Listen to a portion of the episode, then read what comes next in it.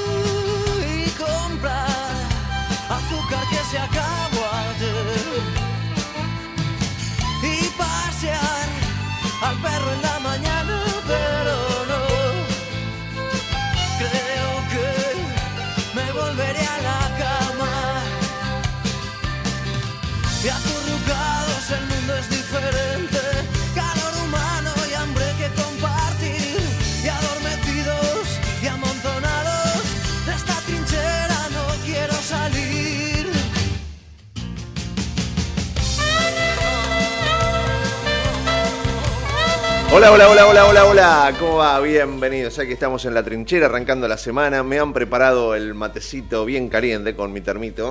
¡Gordo! Acá está, el Está campeón. con- El, tan, tan inflado. el termo del, campeón. Di- Sepan disculpar. Urtac, ¿todo bien? Bien, bien, bien, todo Qué bien. lindo, qué colores más bonitos. Me dice, mi amigo me dice, está frío, ¿qué va a estar frío? ¿Vos viste lo que fue el Monumental el otro día? Qué locura, qué No, hay lindo. que, yo, lo- yo acepto. Qué lindo. este, es el mejor equipo, sin duda. Yo le dije que iba a desfilar River en este torneo. ¡Vamos, Desfiló- campeón! Pensar que en un momento no se le tuvo fe con, al principio de Michelis, Ah, y- ¿eh? Y se No, mandó pero- alguna que otra cosita, pero no, tiene un plantel inmenso. este. Si Sí. usted ve el banco de suplentes, es un equipo de, prime- de primera. Sí, a, a mí lo que me causa gracia de Micheli que con el correr del tiempo va a ir aprendiendo, porque es curioso, nosotros ponemos, solemos poner muchachos que no tienen experiencia. Sí, la sí. experiencia la ponen con el tiempo. No, a ver, me voy a, a clarificar en lo que digo. Experiencia tienen por toda su trayectoria. Sí. Bueno, él en Alemania hizo el curso. No, y- sí, está bien. Pero bueno, digo, pero estoy hablando de, River- de- de la historia. A ver, por ejemplo, un día, un día, Pasarela dejó de ser jugador y fue técnico de River. Así, sin, sin Bueno, experiencia. ninguna. tiene razón, es verdad. Otro día, Pasarela- Ramón Díaz dejó de ser jugador y fue técnico de River. Otro día, Gallardo, si bien había pasado Sí. por el fútbol uruguayo, nada más y nada menos que por Nacional, unos meses. Había sido campeón con Nacional. Había salido Sí. campeón, pero bueno, tenía esa experiencia, después vino arriba. Eh, Almeida, por, en Es el verdad. peor momento de nuestra historia. Salió y se expuso el, el- el traje Sí, del técnico. Almeida. Bueno, este, Eh. el, que era el 5 de River también. Gallego. El Bueno, Tolo. Gallego también, pero vino después con Pasarela. Merlo. Pero me refiero. Bueno, Merlo. Merlo también. Astrada, Astrada. eso. Astrada. Astrada, Astrada también. Astrada dejó de jugar al fútbol y creo que a, la- pero a todo los lo que 10 te días. nombré, todo lo que te nombré, sí, dejan sí. y a- agarran River. River, con lo pesado que es. Bueno, acá de Michele quería ser técnico. Vos fíjate, este chico vivía tranquilo, vivía tranquilísimo este, Sí, sí. en Alemania. Y eh, no tenía mayores problemas, tenía una vida medianamente hecha. Pero él quería ser técnico y bueno, agarró esta papa caliente. Dirigir después de Gallardo es bravísimo. El gran mérito, Es ese. me parece a mí, que es que la transición entre él y Gallardo fue como, nada, listo. Es más, ganó un torneo que a Gallardo le costaba. Le- sí, y ganó por, por Y lo ganó tranquilo y pa- paseando, El, ¿no? el problema es, como Eh, siempre. La transición con no, ese no, no, ADN, no. ADN que tiene River es. Arreglemos un ataque terrible. ¿eh? Bueno, claro. y la defensa después vemos. después no, y bueno, la defensa después vemos. Sí. Déjame gente atrás, porque después Yo- para volver tenemos que volver con. Tal cual. Yo creo que él, que era un, gran defensor, jugó un par de mundiales, o uno seguro que yo recuerde. eh, él sabe que tiene la deuda de, de- de la defensa. Lo que pasa es que tiene un mediocampo y, un- una delantera extraordinaria, pero sí es posible que eh, necesite... Yo debo, debo, de- primero tengo que pedir disculpas, mucha gente me ha llamado, de todo el país. A mí me eh, parece bien. Amigos de Yo todo el país, verdad, a mí me parece bien. diciéndome, vos no podés salir con la, con la camiseta de Enzo Pérez de arquero, así revoleándola. El programa Sí. invadió el programa de Nelson. Nelson Castro, yo termino mi, not- mi noticiario a las 9 de la noche y arranca el corresponsal. Y había una, una bajada de arriba como diciendo, River acaba de ser campeón. Sigamos, claro. Ha- ha- hablemos de River. Claro. Y Nelson me dice, quédate, Gustavito, podés quedarte. Yo a Nelson, imagínate que me dice cualquier No. cosa, le digo que sí. Claro. Le digo, pero mirá que yo estoy festejando. Me dice, quédate festejando. Le digo, festejar. Entonces yo digo, yo me quedo, pero... La remera de... Y el buzo de arquero. Vamos River El Plate. buzo de Sí, arquero, el buzo sí. de arquero con el 24. Ese, ese flúor que ese Hermoso, momento. hermoso que exacto. quedó en la historia, ya está en el, ya está Claro. puesto como corresponde en uno de los, en uno de los vitrales del, del, mon- del museo de River. Lo único que le faltó a ese partido es que no hubiera gente. Imagínate si hubiera, si Fue la en cancha pandemia, estaba claro. llena. No, en sí. pandemia ese Fue partido. contra unos bolivianos, ¿no? Eh, no me acuerdo. Sí, me ¿Fue que ganaron 8 a 0? ¿Fue ese o no? Me ha dolido. No me acuerdo. como cinco, no me acuerdo. No me acuerdo, no me acuerdo. Pero este, sí, sí, bueno. Bueno, eh, Pérez va a ser un- eh, muy. Sí, me están llegando un mensaje de que dice que el programa está, está sacando plumas. Es, es cierto. Yo Eso les puedo pero hace asegurar que frío, no es culpa mía. Hace frío. Miren la temperatura. 1.6 de temperatura. Necesitas plumita, campera de pluma. Para, para que esto se ríe el pulpo. El pulpo le damos vergüenza. Ustedes saben que a veces a nuestro operador Un le día va- nos va a dejar solos. ¿eh? Un día se va a levantar y se va a retirar porque él es un tipo muy serio, muy Y- serio, y, y nos va a sacar del de aire. pocas palabras Sí, sí, sí. y, y muy vergonzoso. Entonces, nosotros hacemos estos papelones al aire. Vos no, Urta, vos no. No, vos más estás como menos. más acostumbrado. Sí. ¿Por qué el locutor no es tan cara dura como el operador? O sea, Sí. eh, perdón, no es tan vergonzoso como el operador. El, el locutor es como, no tiene vergüenza. Sí, el locutor es más. eh, eh, el- Va al frente. claro. Le- el- en, la, en- en la facultad de locutores.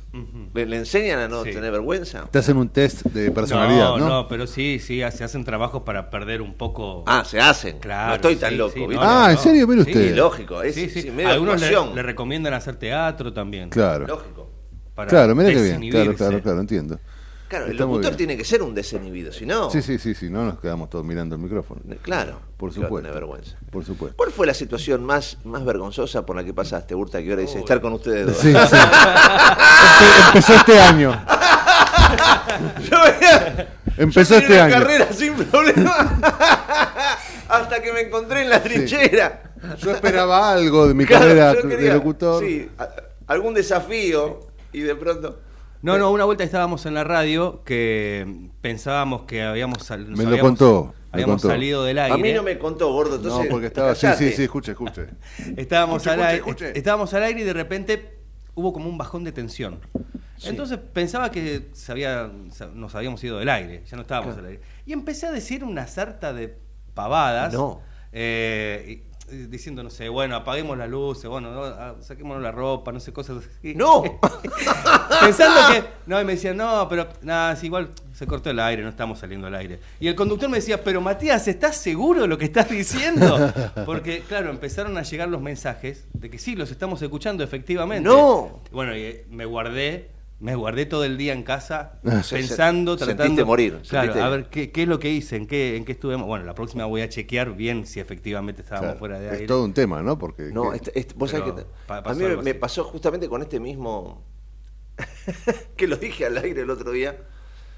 Por una cuestión de horario le toca ser el director del programa a este Rosende, este, un gran director, fanático de Boca, pero viste de esos Ah, lo dijo viscerales, Sí, sí, pero viscerales, bostero. Llega punto Evidentemente muy profesional, que yo- déjeme decirle. yo, yo tengo la, te diría casi la mayoría de mis amigos son de Boca. Pero este, este es insoportablemente hincha de Boca. ¿Viste eso que cargan, que molestan? Bueno. Entonces lo dije al aire, le digo, "Est- está como director de este programa, Rosen. Vos sabés que yo en el estudio tengo una pantalla gigante, tengo un- el- lo que llamamos el wall, ¿vieron cuando yo arranco el Sí, noticiero? sí, sí, Que está parado una- una- Es el que se una ve cosa ahora. gigantesca atrás. Bueno, cuando yo voy a la mesa, eso lo tengo enfrente, cuando yo estoy conduciendo la mesa, el director me poncha en ese televisor del partido, lo ves en HD, es como Ah, en la cancha, claro, es una claro, maravilla. claro. ¿Qué hace Rosende? Rosende me pone otra cámara. De maldad. Digo, y yo diciéndole fuera del aire, dale. Poneme dale", la red- y con, con barbaridades, como diciendo, dale. Y barbaridades.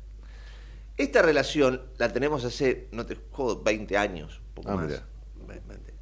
Hace más o corría el año mil- 1998 con este mismo sujeto, con este mismo sujeto, que insisto, es muy amigo mío, es muy bostero, pero muy amigo mío. Muy amigo mío. Aparte, un tipo que hizo carrera, vos fíjate, él, él era. no le importa a nadie este dato, pero me parece gracioso. ¿Cómo, cómo podés ir cre- creciendo en una carrera? Él era ayudante de, eh, eh, de utilería. Él entró Ah, como ayudante de utilería. Yo lo quería mucho al, al jefe de utileros del canal. Y él entra como un Carlito 4 menos 10. Mira, Y él eh, y empieza a hacer cursito, cursito, un cursito técnico, otro cursito técnico, otro cursito, cursito, cursito, paralelamente, fuera del horario de laburo. Se Claro. comía 9, 10 horas y después hacía un cursito, cursito, cursito. Y mirá, vos fíjate, llegó a ser director y hoy es uno de los directores del canal. Me- me- Sí, un sí, tipo sí, que hizo carrera. Pero muy bostero. Y déjeme decirle, le repito, muy profesional, porque el otro No, día... no, yo lo decía al aire, digo, Torre- está, está- manejando los hilos de este programa este sujeto que está llorando en el estudio. Sí, sí, sí. no, llorando, masticando broma. Bueno, con este sujeto hace muchos años me pasó que también, 7 de la mañana era. Sábado y domingo, yo conducía sábado y domingo a la mañana, y se venía un River Boca. Y me empieza por la oreja, a mí me- a la mañana si vos me molestás por la oreja me pongo, me pongo tenso. Y me empieza a decir barbaridades, barbaridades, barbaridades. Y en un determinado momento pido una nota y se apaga la lucecita que me indica que estoy al aire. Por lo tanto, usted que es locutor, Claro. no estás al aire. No estás al aire. Si la luz está roja, estás al aire. Exacto. Si la luz deja de estar roja, no estás al aire. ¿Estamos claros? Está clarísimo. Y como este sujeto me venía molestando, la luz se apaga y yo ahí tiro un rosario de puteadas, Una catarata. una catarata, pero aparte ininterrumpida. Pero no solamente ininterrumpida, sino con las barbaridades más grandes que vos te puedas imaginar. epítetos irreproducibles. Peores epítetos y- y, una, y una una carga emocional. carga también, ¿eh? Claro, emocional claro. y una cosa de, de cancha multiplicada. Odio, básicamente. odio Potenciada. diciéndole de todo y me saco todo ese veneno de encima Mm. durante unos minutos Con la luz apagada. con la luz apagada. Por lo tanto, Sí, sí. ¿qué puede ocurrir? Nada. Nada. Este aquí que el productor me dice, está llamando en ese momento el, el director de, de TN Ricardo Pipino. Está llamando a Ricardo Pipino que por qué está puteando al aire. Eso es tremendo. ¿Cómo? Y ya, imagínate, él como director y yo como periodista, los dos, pero si está... me dice- y ahí sí, viene el amigo ya en, en ese momento. Me dice, "Gut- Gusti, te juro que está... Le digo, ¿vos dejaste prendido? Estúpido. No, me dice, está todo apagado. El sonidista, Gus, está apagado, tengo la consola. Digo, pero ¿cómo puede escuchar este en la casa lo que yo acabo de putear? No ¿Qué había- año? Año 2000. Este aquí, ¿qué es lo que había pasado? En ese momento era más chiquito el estudio de TN y yo tenía mi escritorio donde conducía y al lado estaba la mesa del TN Deportivo, que siempre quedaba armadita. Sí. Claro, se ve que en la consola el micrófono del TN Deportivo Ah, había salió- quedado abierto. Salió Ah, del lado. claro. Ah, uh. Y quedó abierto en aquella mesa. Pero O sea, como quedó- yo levanté la voz y empecé a, a putear de lo El lindo, insulto a lo lejos, que es peor. entraba de fondo, ¿entendés? No Claro, entraba directo, claro. entraba de fondo.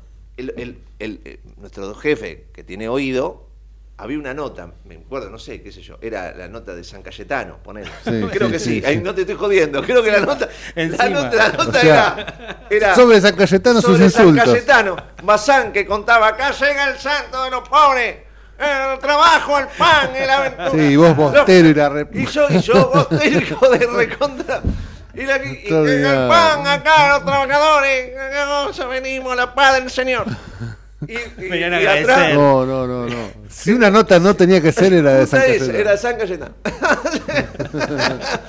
y Bazán enloquecido, nota y yo diciendo barbaridad. Capaz que la gente. No, pará. Entonces, Pipino llamando por teléfono des- desescajado. Nosotros- No puede ser, no puede ser, no puede ser. no Claro, puede ser. descubrieron que era ese micrófono. No, no. Entonces, quiere una respuesta. Nos cita. ¿Qué fue lo que pasó? Ricardo, nosotros teníamos... No, pero yo escuchaba, yo te escuchaba a vos putear. Y Ricardo, ahí no había lo que hay hoy que puedes retroceder para ver. No, gracias a Dios no había flow. Porque Porque, si ahí no salís perdíamos. en todos lados. Ahí perdíamos porque ahí, ahí hace peritaje. Si vos.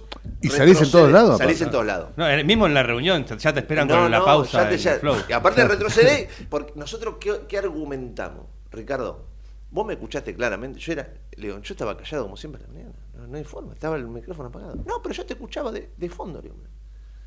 Mirá, habrán remado mal. No remamos, nadie dijo nada. le digo. ¿Vos dónde vivís, Ricardo? Vivía en, en Tigre. ¿Sabés lo que pasó? Vos tenés interferencia en tu casa. Y nos miramos serios los, to- los, todos los Claro, involucrados. esto es así, ¿ok? Todos los La involucrados. coartada. Y el otro me miraba y me dice, y justo en ese momento tuve interferencia. Le digo, y sí. Y bueno, tuve evidentemente, Claro. ¿viste Porque cómo es el pasó, diablo? ¿Viste cómo es? El viento, y justo a la... Tú tuviste interferencia. Y el tipo no podía argumentar. Totalmente inverosímil. Inverosímil, pero no había manera de- No había otra. Era eso. No había forma. Entonces dijimos, es una interferencia en tu casa. Digo, si nadie más lo escuchó. Digo, salió en otro lado. Imagínate que salimos a putear en TN. Salimos en otro lado. Una vez le había pasado unos meses antes a Mario Mazzone, Dios lo en tenga en la gloria, un enorme periodista.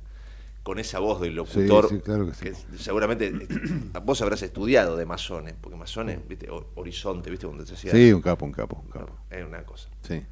cae la tarde y Eh. horizonte. ¿no? Una, una voz espectacular. Una vez también estaba condu- conduciendo y no sé qué pasó y él hace un comentario, pero ahí sí no lo habían remado. Y él hace un comentario un y tira un epíteto porque era muy gracioso. Tira una barbaridad. Al otro lado en Crónica, en la pavada de Crónica, Claro, son divinos. Barbarismo al aire. Sí, sí, salió plumba y salió crachá. Que ese era el momento. Antes era el, el Crónica, vos salís, salías en el- la En pavada. la pavada, sí, sí, sí, la- de- la contratapa. Era lapidaria. Sí, sí, te, sí, sí. te escrachaban ahí, estabas muerto. De ahí salió Ventura, creo. Creo que él la de una pavada de crónica. Me parece que sí, alguna vez lo escuché. Muy bien. Este. ¿Qué hacemos a todo esto? No, capaz que estamos al aire. Yo no sé si estaremos al aire o No, no. pero cuestión Estamos que al aire. Defendieron a, mo- a morir que, que había sido una Ah, falla técnica. Defendimos, que era una. Y el tipo, nada, no dijo ¿Lo Se la quiso creer, ¿no? ¿Lo creyó? O- ¿O Yo lo creo- quiso sí, creer? no, se la quiso creer porque él siempre no- nos creía, nos- porque venían los jefes a echarnos, más de una vez. ¿no? Claro. en, en los comienzos de TN, más de un jefe vino, vino a echarnos. Pero arriba. fue el único que escuchó. No, fue el único que escuchó. y- Bueno, eso y él fue una nos suerte. defendía. claro. Él Domingo, sábado, domingo a la mañana, Y él nos defendía muchas veces. Este, nos ha defendido muchas veces porque. Sí, sí, sí. No, o sea, así no- ah, nos mandábamos macanas. Cuando éramos chicos, más de, más de una vez la, del- la del bebé fue extraordinaria. ¿La puedo contar, la del bebé? La del bebé. Montepomi. Montepomi. ¿La No, no me la acuerdo. ¿Se enojará el bebé si la cuento? No. ¿Tenemos tiempo? Tenemos cinco Tenemos minutos. cinco minutos. Sí, claro. En aquellos años éramos todos productores. Éramos todos. Entonces hacíamos. Había un noticiero que terminaba a la una de la mañana y nos íbamos turnando de Mm. quién lo hacía de los productores. Una vez le tocaba a uno, otra vez le tocaba a otro. Teníamos un jefe también muy amigo nuestro que se, supuestamente se iba a la una de la mañana, pero el tipo ya tenía todo encaminado. todo armado y. Entonces a las Claro. once y media, doce, él vivía cerca, se iba diciendo, bueno chicos, no, no, vemos mañana. ¿Y qué pasaba? En ese noticiero empezó una guerra tonta, estoy hablando año 1994. Uf. Ah, bueno, el blanco y negro todo. Blanco y negro. De él. Por eso digo, éramos unos chicos, unas criaturitas de 20, Claro. 20 y pico años. Yo estaba terminando la primaria. Por eso. No sé, Entonces, es una falta de respeto. un día uno lo termina una menos 5. Entonces sale y dice, hoy lo terminé una menos 5. Soy el campeón del mundo. Una rivalidad estúpida. Un- Claro, empieza un sí, campeonato sí, sí, tonto sí, sí, sí. de a ver quién lo termina antes. Entonces, menos 5. Al otro día al bebé le toca y lo hace menos 6. Al otro día viene uno y lo termina menos 7. Conducía a Mercedes Martín. La negra Mercedes Martín. Sí, sí. Al otro día, menos 8. Llega un día en la semana en esta guerra que el bebé, nada, competitivo. Imaginen el, el bebé con Tepomi a los 20 y pico de años. Sí, no, no. Si hoy a los 53 lo, lo tenemos que Sí, frenar. sí, sí. Más, más, A los 23, más noche que la luna. Más le- noche, imagínate. Entonces, un día agarra y le dice a Negra Martín, menos cuarto. Terminalo, pedir a ¿Empezaba a las 12 o- Empezaba a las 12. ¿Qué, pa- ¿Qué pasaba? En ese momento nosotros, TN La- salía la por multicanal, no, yo te voy a explicar. Ah, salía por claro. multicanal. Multicanal era un, era un canal de, del Sí. Grupo Clarín, un canal de cable que Estaba se veía en el BCC interior. y multicanal, Claro, pero sí, se, sí. veía, en- se veía mucho en Mendoza, porque había nacido multicanal en Mendoza. Se veía en San Juan, se veía en, en Santa Fe, se veía en varias provincias argentinas, pero no estaba en Capital, porque en Capital Después ya estaba, llegó. estaba fuerte Cablevisión.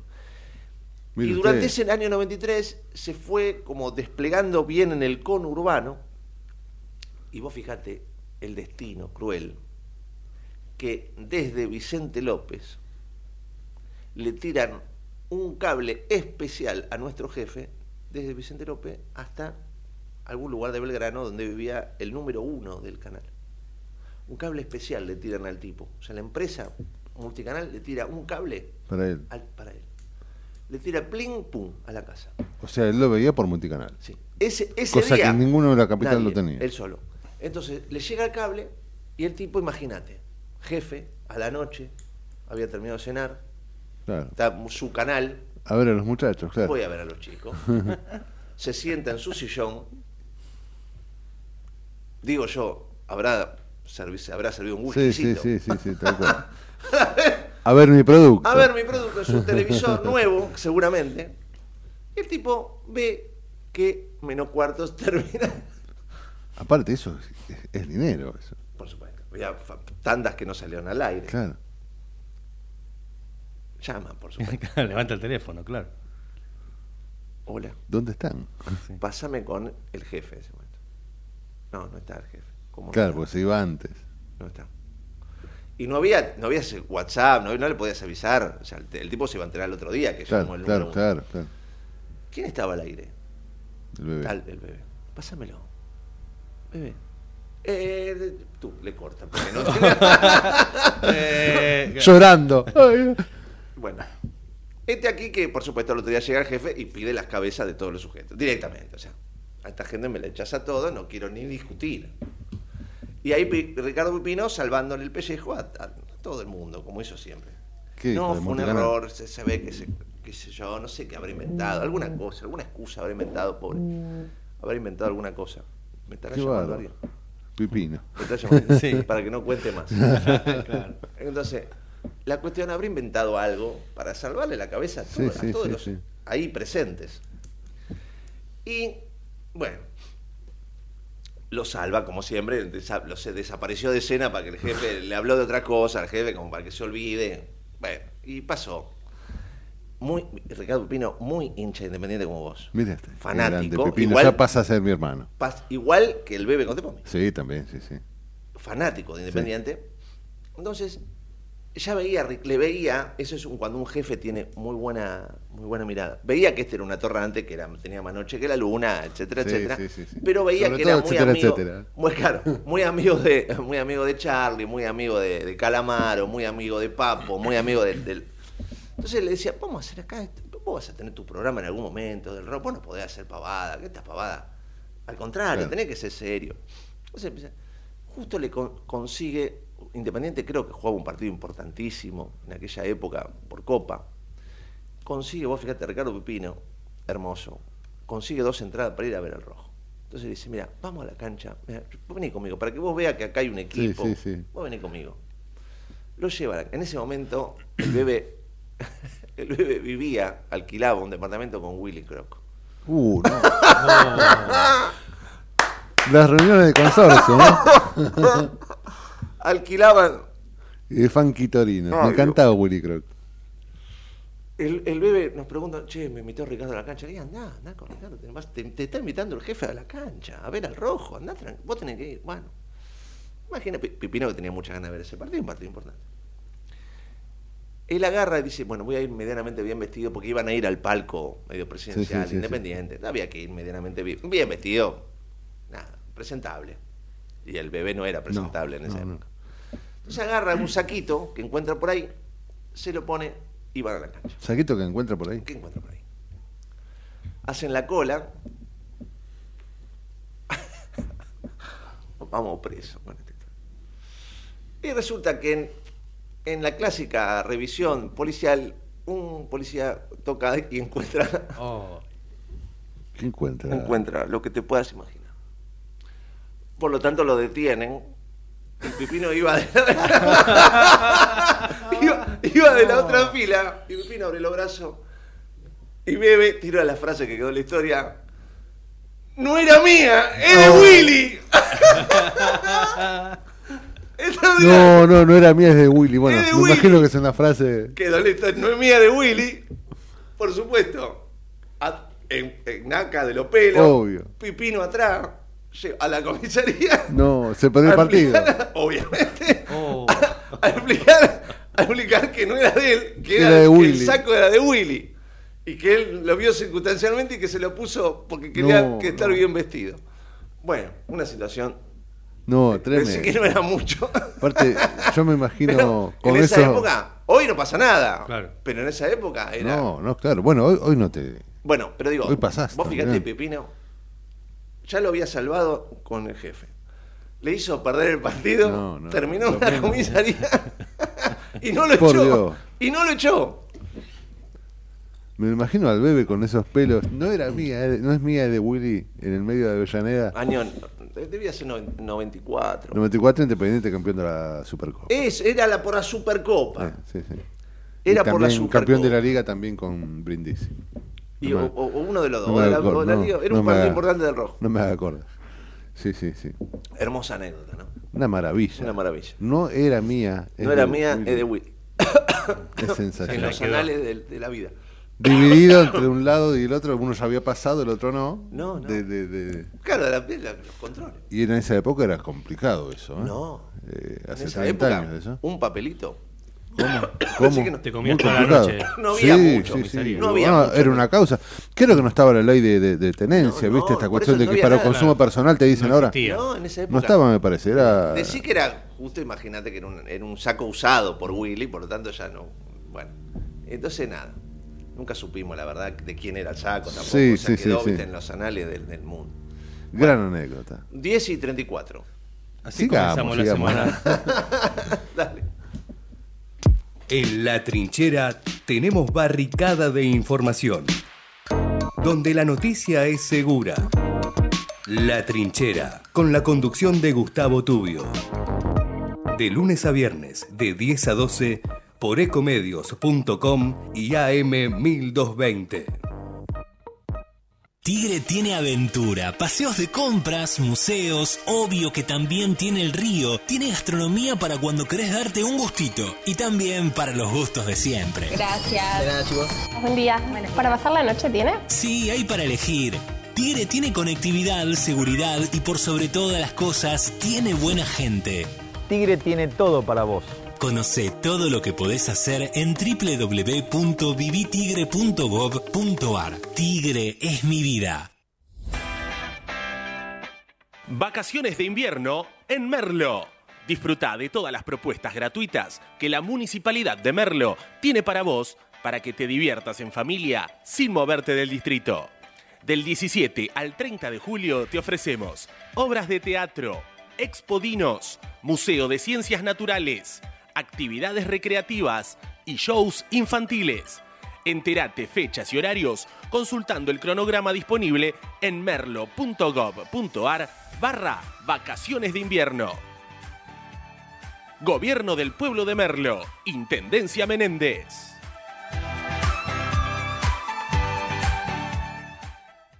En la ciudad podés hacer cualquier denuncia llamando al 911. Es más rápido, simple y no tenés que ir a la comisaría. Conoce todo en buenosaires.gov.ar barra seguridad.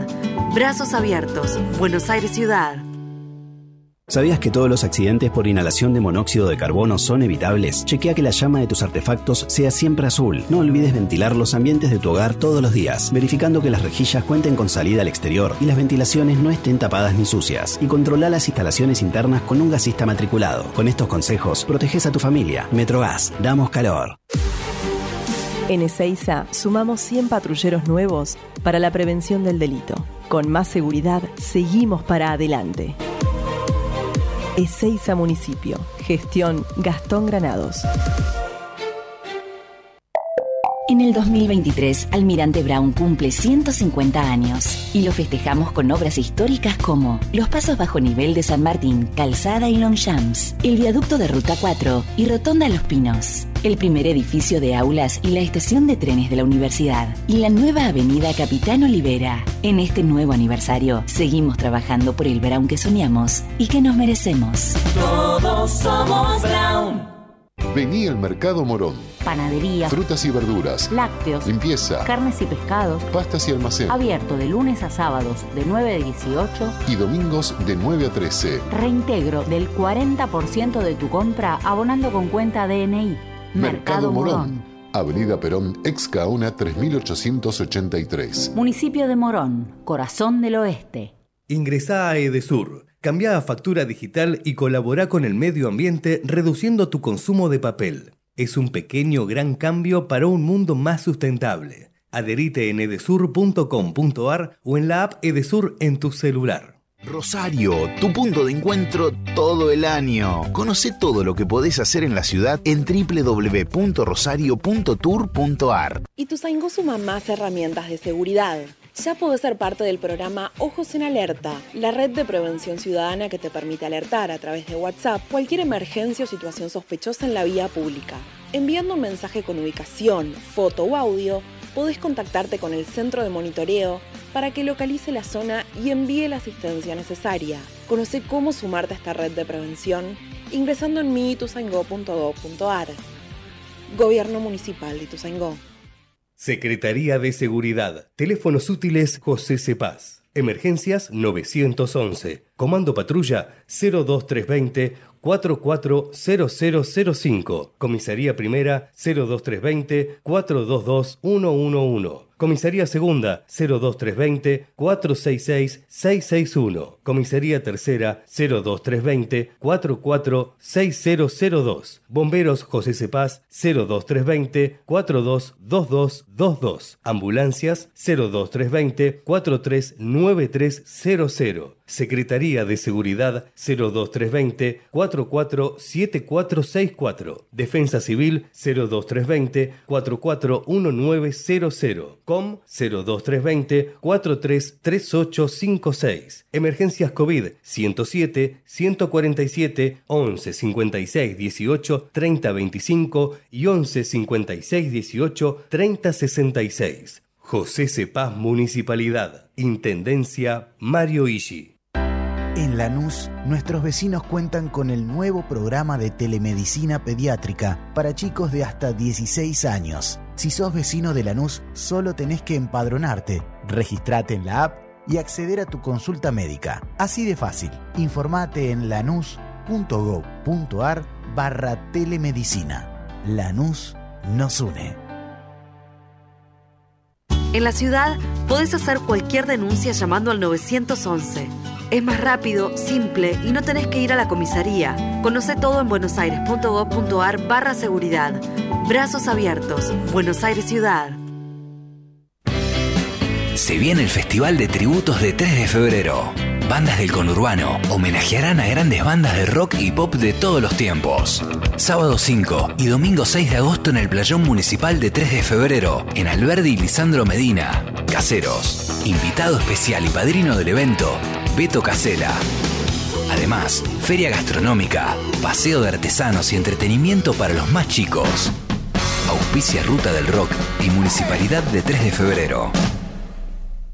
Queremos que traigas tu empresa a Esteban Echeverría. Te ofrecemos un municipio ordenado y transparente, la mejor ubicación y algo que no te ofrece nadie. Cinco años sin pagar nada. Sí, hasta el 2027 para que no pares de crecer. Esteban Echeverría, un municipio ordenado para seguir creciendo.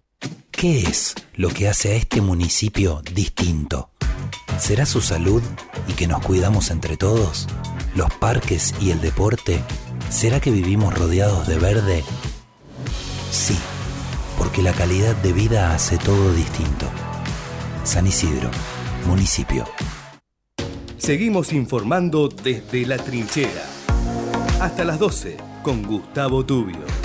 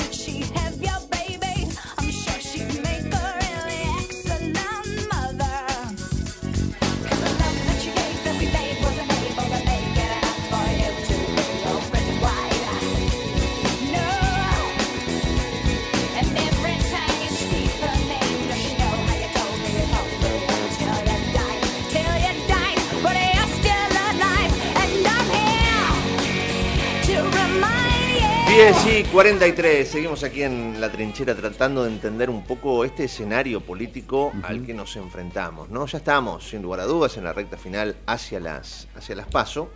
Y cada domingo, al haber elecciones en distintos lugares, parece como que se mueve, se altera el escenario de alguna manera.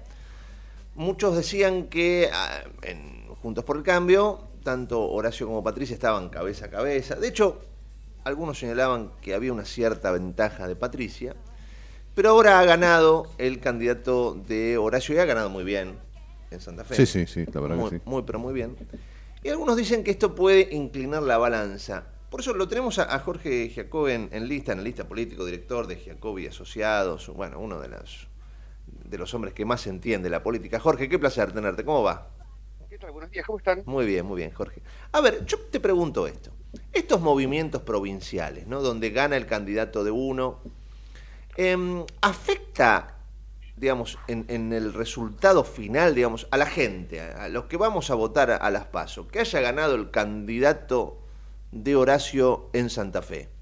¿Esto cambia el escenario con relación a su lucha con Patricia? Mira, en estos momentos estamos todos víctimas del mismo mal, que es la ansiedad de querer buscar cosas que puedan predecir lo que va a, a suceder en lo nacional. Eh, eh, Entonces de repente, che, si llueve, eso va a favorecer ahora o a Patricia. Es buenísimo, claro. Claro. Bueno, la respuesta es que no lo sabemos. La respuesta es más bien que no, porque no hay ninguna conexión que vaya a ser lineal Exacto. entre lo, entre lo que está sucediendo en ninguna elección provincial y lo nacional. A ver, las elecciones que son provinciales se descolgaron para que te- para a propósito para que tengan un tono provincial. ¿Bien? Porque los gobernadores han creído que entonces iban a tener mejores resultados discutiendo cosas locales que discutiendo lo nacional. Bien. Eh, eh, entonces me parece que, que- que tenemos que centrarnos sobre eso. Si hubiera ganado Carolina Ro- Lozada, más relacionada con Patricia, también estaríamos diciendo lo mismo. El, el que votó a Puyar hoy, supongo yo, o estimo yo, que es más probable que diga que para solucionar el tema del narcotráfico es mejor este muchacho que Carolina Lozada, y eso no necesariamente es un voto para la reta proyectable. Pero a nivel interno, ¿debilita a- al sector de Patricia haber perdido? ¿Lo debilita, digo, qué sé yo, no sé, digo, le saca fuerza interna de alguna manera? Pero lo que pasa es que ahora la fuerza interna ya no sirve para mucho. Ya no sirve para mucho. Exacto, Claro, exacto. porque están los dos de cara a la opinión pública. Exacto, ahora ya, está- exacto. ya están entregaditos los dos, ¿viste? Tienen que ir y que la gente los vote. Yo no los tenía parejos. Es decir, en, en ¿Y a la, quién tenías vos? ¿A quién tenías? el- en tu en último la, estudio. en la encuesta posterior al cierre de las listas, yo tengo a Patricia con 25 puntos y a la reta con 8. Ah, mira, bueno, ves, ahí está. Está bien, está bien, está bien. Ahí tenés. Muy bien. Vos lo tenés muy claro lo de Patricia. Algunos me decían Triplica. un poco más arriba. Bueno, vos lo tenés muy arriba.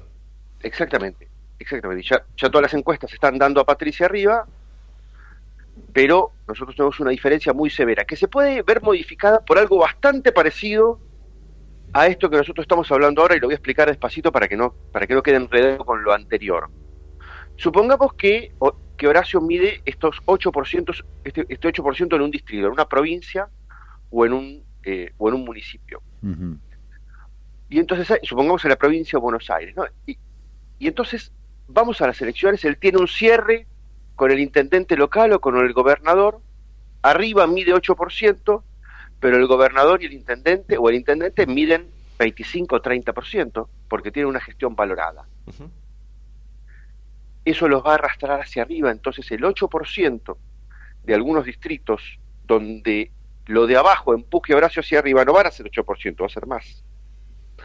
Por eso creo yo que los datos que me muestra la encuesta cuando pregunto únicamente por presidente se van a ver modificados porque el ciudadano cuando entre al cuarto oscuro no va a tener únicamente el estímulo de la boleta presidente, va a tener también gobernador y va a tener intendente. Gobernador e intendente van a empujar a la reta hacia arriba. Patricia tiene el problema contrario, que es que ella tiene que empujar a todos hacia arriba. Entonces, lo- mi análisis de ninguna manera de ninguna manera ve que esto se pueda dar vuelta, digamos, que la relación se pueda dar vuelta, pero sí creo que lo podemos ver más parejo que lo que nos muestra el deseo en cuanto a- al voto presidencial. Ujú. Jorge Jacobe, ¿cómo te vas? Raúl Vázquez te saluda, es un placer. ¿Qué tal, Raúl? Muy bien, muy bien. Vos sabés que mm, te escuchaba y pensaba un poco en la provincia de Buenos Aires, ¿no? Donde mm, hace un tiempito también te escuché que vos decías que Diego Santilli este, está un poquito más empatado, si se quiere, con Grindetti. Y en Sí. algún punto me ponía a pensar que la provincia de Buenos Aires, viste, siempre tiene un peso específico especial. ¿Vos crees que la intención de votos de Diego Santilli que sobre el candidato de, de- de- de Patricia podrá sumarle votos a, a la reta en ese sentido? Porque primero la cercanía y segundo lo, lo específico y lo especial que es la provincia de Buenos Aires puede influir o, o no. Ahí, ahí está la pregunta, ¿no? Sí, sí, totalmente. A ver, em, vamos a partir de los números. Santilli y, y Grindetti los tenemos muy parejos, te diría ex- extra- extrañamente parejos. Porque porque Santilli venía de un desarrollo mucho más eh, mucho más largo en el tiempo, claro. de haber ganado las elecciones del 21, que yo, y Grindetti no, a nivel provincial me refiero. Muy bien. Cuando los medimos después de las, del- del cierre de las listas, tenemos una configuración que es muy, muy, muy pareja. Y la respuesta es sí. Santilli lo empuja a la reta hacia arriba. El tema es cuánto lo va a poder empujar y cómo van a administrar el deseo que tenga un hipotético votante bonaerense de votar a Patricia presidente y a Santilli gobernador. ¿Qué hace? Em, Vos, vos acordate que siempre, siempre, antes de las elecciones, tratamos de dilucidar y discutir cuánto corte real de boleta vamos a tener y finalmente es muy poquito. ¿No? Es muy poquito. Entonces, hay que ver si esta vez tenemos un corte que pueda indicar Patricia por un lado y Santilli por el otro, o si finalmente Santilli lo va a empujar a la reta hacia arriba. Ahora, el voto en las presidenciales, excepto en la elección de María Eugenia Vidal, el voto en las presidenciales suele decidirse desde presidente hacia abajo Mm. y desde intendente hacia arriba. No es la boleta go- de gobernador la principal, Ah, mira. excepto, eh, eh, insisto, excepto en, en la elección de Vidal, donde tuvimos casi cinco puntos de corte a favor de ella. Venía la izquierda con Vidal o cualquier otro partido con Vidal. digamos. Excepto ese caso, Tal vez eso explica, Jorge, eh, digo, la gestión de, de Grindetti en Lanús puede explicar un poquito que esté cercano a, a Santilli, ¿no? Porque en definitiva eh, Lanús, tremendo reducto justicialista desde hace muchísimos años, eh, cambió, si se quiere, con, con la gestión de, de Grindetti. Tal vez eso hace fuerza, ¿no? sí, o quizás, o, o quizás la población ya entendió que Grindetti es el candidato de Patricia Bullrich Sí. y lo está apoyando por eso. También. o quizá entiende muy bien que Santilli es el candidato de Rodríguez Larreta, por ende el otro que hay en la encuesta es el de Patricia. Eso también puede ser. Lo cierto es que están muy parejos. ¿Qué, qué atentado contra la, contra la democracia a esta altura? 2023 es el tema de la tijerita, ¿no? Qué arcaico tener que ir con una tijerita al cuarto oscuro cuando hoy eh, electrónicamente podés elegir lo que vos quieras y es mucho más rápido y eficiente. Es increíble que, no, que no avancemos en eso. Sí, absolutamente. De todas formas, también hay una cuestión cultural. Si tuviéramos cultura de corte de boleta, podríamos hacer un desastre al sistema político. Claro. La tecnología está. Vos agarrás, cortás boleta y haces la composición que querés. Pero lo que sucede es que no, es, es que no queremos. Nos da vagancia. No andar da vagancia. te- No, aparte tenés miedo a ver si corto mal y me anulan el voto, ¿viste? Claro, yo, yo siempre considero que por un lado hay que analizar las tecnologías tecnológicas, la tijerita o el, o el voto electrónico, y por otro lado hay que analizar las tecnologías sociales. Mm. Vos le vas a dar ahora a la gente el voto electrónico y la tecnología social de cortar la boleta todavía no está. Claro, tal cual. tal cual. Em, Jorge, te llevo para el otro lado, ¿no? Porque entre las cosas locas que estamos viviendo, lo tenés a Massa, que también es muy loco que el ministro de Economía sea el candidato. Pero bueno, vos fíjate, ha bajado la inflación de 7 y pico a 6, es una locura, es una inflación im- espeluznante a nivel planetario. Pero eh, en ese espacio lo tienen a, a Massa como Batman y Robin, porque consiguió esto. A ver, esto que haya bajado un poquito la, la inflación, ¿le puede dar el, el sueño de, de llegar a la, a la presidencia, a ese espacio? Yo no lo creo. Ah. Y tampoco veo que haya un gran calor sobre él, pese a que haya moderado, si querés, la caída de, de- de este avión. A ver, Massa votos no tenía, hasta antes de- del cierre de las listas, cuando todavía Cristina incluso era una posible candidata para la fantasía del kirchnerista, Massa medía dos puntos. Sí, claro. Dos puntos. Cuando se bajó Cristina y entonces el candidato hipotético era Guado de Pedro, Guado medía 17 y Massa medía 7. Mm. Es decir, tampoco era un suceso. Perdía contra Cristina, perdía contra Guado. Ahora lo sacamos y, y mide 20 puntos. ¿Y sabes quién mide la mitad que él? Juan Grabois. Mira, la mitad. La mitad. Esa interna la tenemos 20 a 10. Lo que indica, lo que indica que el 30-35% del electorado que Cristina tiene está atravesando su ruido cognitivo de dos maneras diferentes. Cristina le dice, perdón, Cristina le indica, porque todavía no, lo- no lo dijo, todavía no lo presentó a Massa, pero Cristina indica que hay que chupar el sapo tres veces. En la paso, en la general y en la segunda vuelta. Sí. Pero hay que ver Hay- si muchos, sobre todo los de los de Grabois, al final de todo deciden tragarse ese sapo, ¿viste? Porque Te lo cuento, te Dios lo mío. cuento, te lo cuento. De, de, de, de tres kirchneristas, dos le dicen a Cristina, lo que vos digas, mi amor, bien. está bien, y yo chupo el sapo tres veces. Bien. Y Ahora, no. uno, Uno le dice el- que no. Claro, lógico. el otro, eh, el otro dice, yo arranco por Grabois, después te voto, y en la segunda vuelta voto en blanco. Mira, Ahí tenés, ojo, ¿eh? Eso puede generar, evidentemente, muchísimas sorpresas. Y, y- y me imagino que estás en tu profesión se hace cada día más difícil en- entender estas cuestiones. Digo, eh, ¿con Pero qué- también entretenido, ¿no? Eh, ah, por ah, supuesto. para una no, no, no, no, cervecita es y- una bolsa pochoclo. Sí, sí, sí. sí, Déjame una- hacer un apunte más, déjame hacer un apunte Sí, más. claro. Perdón, eh, perdón que... que- Sí, sí, sí, sí. la- Sí, no, que es apasionante. Hay gente que dice que Massa le torció el brazo a Cristina. Yo digo, Cristina le tendió dos trampas. Mm. Lo embocó. En la primera esquina, que son las pasos, le mete un cachetazo con Juan Grabois. En la segunda esquina, la general lo deja pasar. Y en la tercera esquina, que se llama segunda vuelta y delirios presidenciales, lo cocina. Lo espera en La Habana y Segurola, ¿entendés? Mm, sí, sí. Eh, es, es- es muy cierto y está y, y es muy muy muy muy coherente y entretenido al mismo tiempo este- ese, ese análisis. Ahora eh, te, te consulto esta suerte de cimbronazo, si se quiere, que ha planteado Néstor eh, Néstor, mira lo que te iba a decir, eh, Sergio Massa.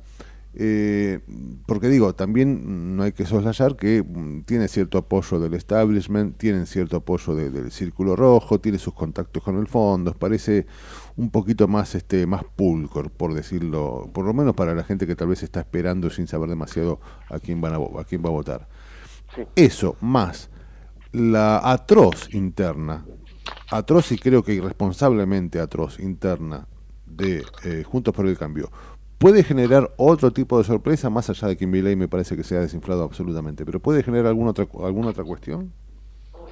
Bueno, a ver, ar- arranquemos por el tercero, digamos. Ujú. Milei, que venía midiendo 28 puntos en mis encuestas antes del cierre de las listas, hoy está midiendo 22, de modo tal que se acomoda a lo que fue siempre un tercero en la Un tercio, sí, sí. Las cosas se van acomodando a lo que es para nosotros, los argentinos, un espacio de confort, un espacio conocido. Ujú. Fra- Frankenstein contra el hombre lobo en una pelea horrorizante y un tercer lugar de los que se quieren fugar de esa pelea. Sí. Bien, ahora, en términos de segunda vuelta, en términos de segunda vuelta, si bien Massa arranca algún puntito arriba contra Rodríguez Larreta, todavía la cantidad de electorado que hay para decidir es enorme. Y ese electorado, por ejemplo, el electorado de Patricia Burrich, y ese electorado tiene como criterio principal que hay que frenar al kirchnerismo. Hay, hay una pregunta que para a mi criterio define el electorado argentino mucho más que las preguntas de intención de voto. Yo le pregunto a la gente, ¿usted cree que en estas elecciones hay que frenar al kirchnerismo o hay que frenar a la derecha? Mm. Que es, viste, son, son, son argumentos que están bien en la conversación social del hoy. Sí, sí. Hay que frenar a la derecha, me da 36 puntos. Ese puede ser el techo del kirchnerismo, 36 puntos. Y hay que frenar al kirchnerismo, me da todo el resto. Claro. Ahí empieza a estar claro. También, déjame que, que, que- que meta como cuña, eh, viste, cuando uno sabe que te va a entrevistar, empieza a, a ver que nada, el ejercicio de, de saber en qué andás, qué hiciste y demás. Leí un título que no solo me sorprende, sino que me parece jugoso. Eh, vos dijiste hace poquito, dos o tres días, que hay gente que dice que, que Néstor Kirchner fue el mejor presidente, pero que hoy vota Milei. Digo, eh, la esquizofrenia es, es extraordinaria, ¿no? Sí. Bueno, también Mira, nos es- confunde bastante la política. Sí, ¿eh? también es, es bueno, es, es cierto, no, no solo esquizofrenia, sino uno que también busca las ofertas. desesperadamente dónde está la solución. Por Dios, sí, sí, sí, sí. Mira, dentro de las cosas más maravillosas y más atemorizantes de mi profesión es entender que el proceso de toma de decisiones de un argentino hacia la política se ha puesto muy caótico, Claro. muy divertido, muy interesante.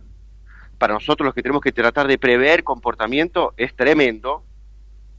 Muy bien, el ejemplo es este. Cuando nos acercamos a las elecciones empezamos a hacer casos en papel, Mm. además de mobile research.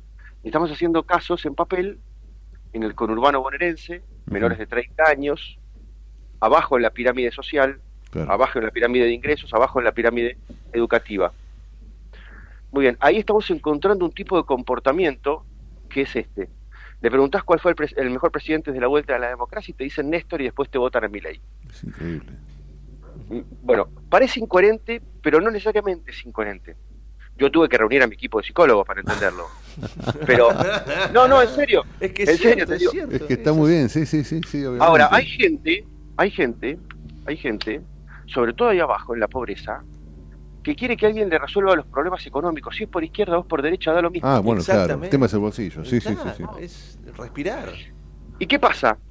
Milei tiene un discurso que es nítido. Después te puede parecer bueno o malo. Sí, Yo coincido. no entro en esa valoración. Pero la gente tiene claro que el tipo va a reventar el Estado y va a dolarizar.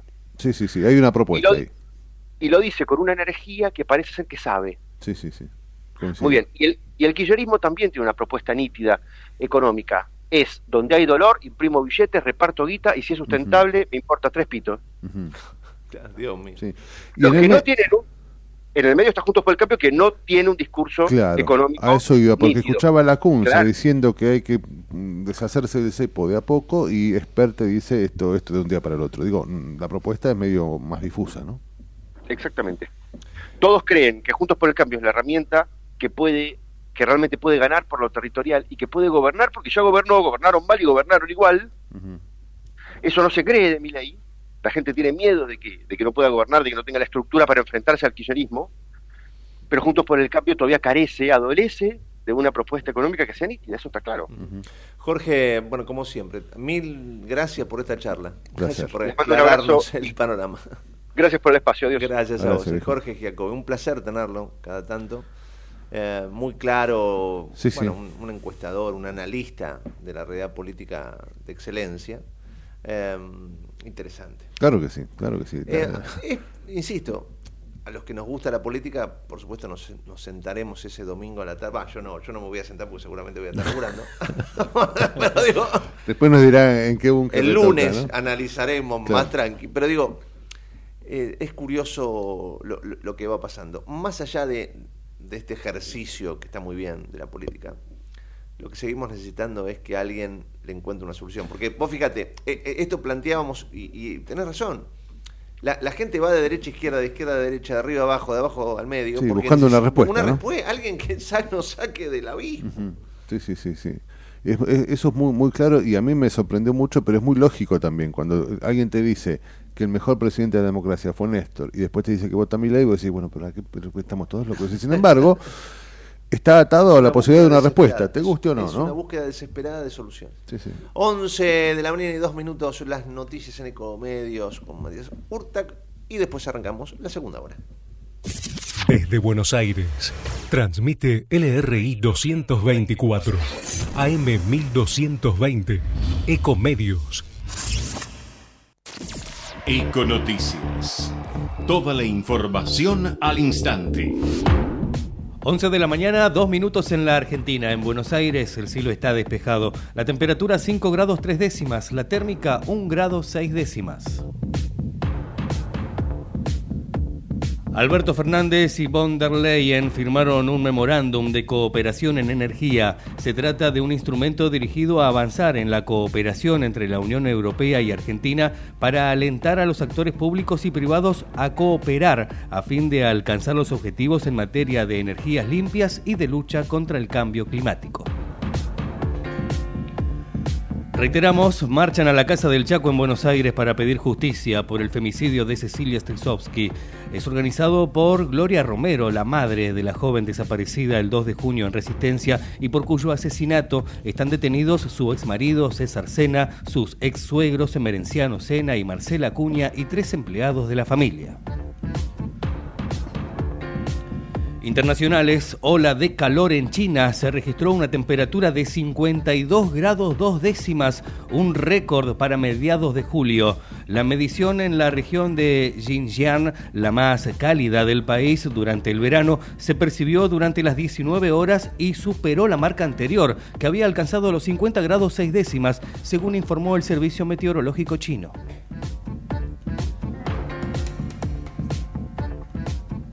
Deportes, tenis, tras el triunfo en Wimbledon, Carlos Alcaraz, primer clasificado para el ATP Finals. El tenista de 20 años se clasificó por segundo año consecutivo al torneo que cierra la temporada del circuito profesional programado este año entre el 12 y el 19 de noviembre. 11 de la mañana, 4 minutos en todo el país. En Buenos Aires el cielo está despejado. La temperatura 5 grados 3 décimas. La sensación térmica 1 grado 6 décimas. Humedad 72%. La mejor información pasó por Econoticias. Ecomedios.com. Desde Buenos Aires. Conectate. Transmite LRI 224. AM 1220. Ecomedios. ¿Cuándo fue la última vez que te tomaste un respiro para ver un amanecer? Descubriendo lugares distintos que te hacen soñar, emocionar. Lugares que se convierten en felicidad cuando compartís ese momento con amigos. ¿Cuánto hace que no te tomas un respiro para descubrir algo distinto? Catamarca es mucho más que un destino. ¿Cómo prevenir dengue, zika y chikungunya? Sin criaderos no hay dengue. Limpia tu patio de objetos que acumulen agua. Elimina agua estancada de recipientes. Reemplaza con tierra o arena el agua de tus flores. Tapa los tanques de agua y cisternas. Tira y perfora llantas para que no acumulen agua. Limpia floreros y bebederos. Recordá, sin criaderos no hay dengue. Intendencia Menéndez. Logramos que mil barrios populares cuenten con conexión a Internet de fibra óptica de máxima calidad por primera vez. Y detrás de ese dato, más argentinas y argentinos están mejor conectados. Conoce más en argentina.gov.ar barra primero la gente. Ente Nacional de Comunicaciones, Argentina Presidencia. American and Merit Hoteles. Primera cadena hotelera argentina. 3, 4 y 5 estrellas. Más de 20 destinos de Argentina y el Cono Sur.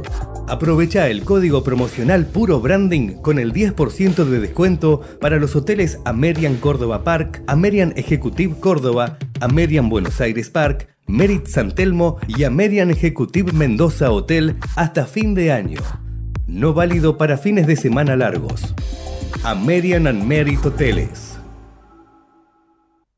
Espacio cedido por la Dirección Nacional Electoral. Va a hacer falta mucha fuerza para recuperar el orden que perdimos. Fuerza porque el diálogo no saca a los narcos de Rosario, porque no se acuerda con las mafias, porque la corrupción no se termina por consenso. Fuerza para bancarnos los paros, los piquetes, los bloqueos, las piedras y los morteros. Si no es todo, es nada. Bienvenida a la fuerza del cambio. Patricia Bullrich, Luis Petri, precandidatos a presidente y vicepresidente de la Nación. La Fuerza del Cambio. Juntos por el Cambio. Lista 132B.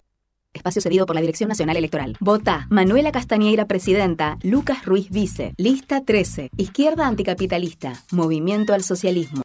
Espacio cedido por la Dirección Nacional Electoral. Imaginemos una Argentina distinta. Un país donde los honestos, los que se rompen el lomo trabajando, salgan ganando. con menos plata en manos de los políticos y más plata en tu bolsillo, con menos impuestos y sin inflación.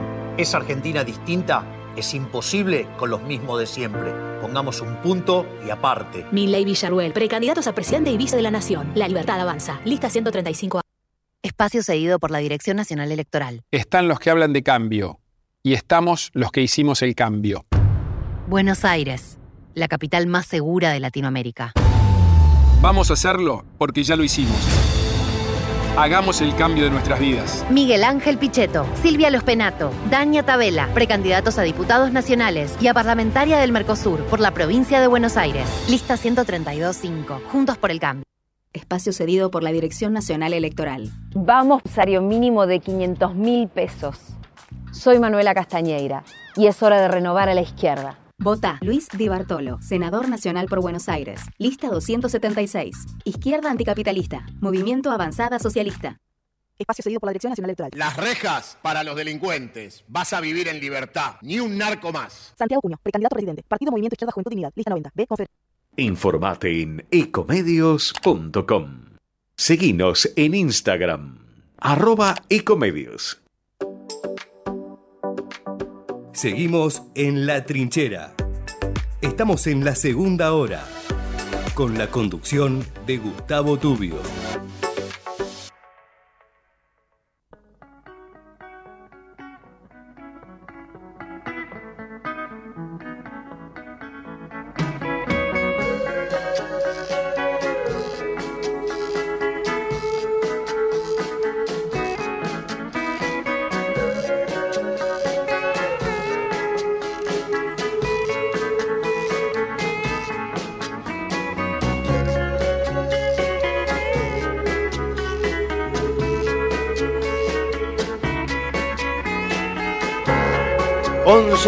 Minutos en la mañana. Me voy a dar un gusto porque hace mucho tiempo, pero mucho, que no hablo con Florencio Randazzo. Eh, Florencio Randazzo es la definición de cuadro político en la Argentina. Vos podés estar de acuerdo, Sí, no sí. podés estar de acuerdo, podés coincidir en algo, podés coincidir en todo. Pero lo que no se le puede eh, achacar a Florencio Randazzo es que no ha laburado cada vez que le tocó estar en la Tal cual. función pública. Sí, sí, sí. O sea, cada vez que ha encarado un proyecto, ha ido para adelante, a pesar de todo. Y ha, bueno, ha tenido los problemas internos que, que ya sabemos. Después eh, se fue de la función pública y se llamó a silencio mucho tiempo. Y ahora, bueno, reaparece. ¿no? Y me parece que es importante que Florencio Randazzo esté en la discusión. Y ahora forma parte de, de esta fórmula del espacio que encabeza como presidente Juan Schiaretti. Él va como, como candidato a vicepresidente. Y lo tenemos en, en- en línea. Florencio, en serio, qué placer escucharte después de tanto tiempo. Bueno, buen día, Gustavo. Gracias por, por llamarme y por tus palabras. Pero vos sabés que hay una cosa interesante. La, la- la política se ha divorciado de, de la gestión. Exacto. Entonces, eh, La, la gestión no, no tributa electoralmente, no paga electoralmente. Y eso es un problema. Eso es un problema. Yo digo que no hay mejor forma de honrar la, la política cuando uno tiene una responsabilidad pública. ¿Qué gestionar? ¿Y qué gestionar? Mejorar la vida de la gente.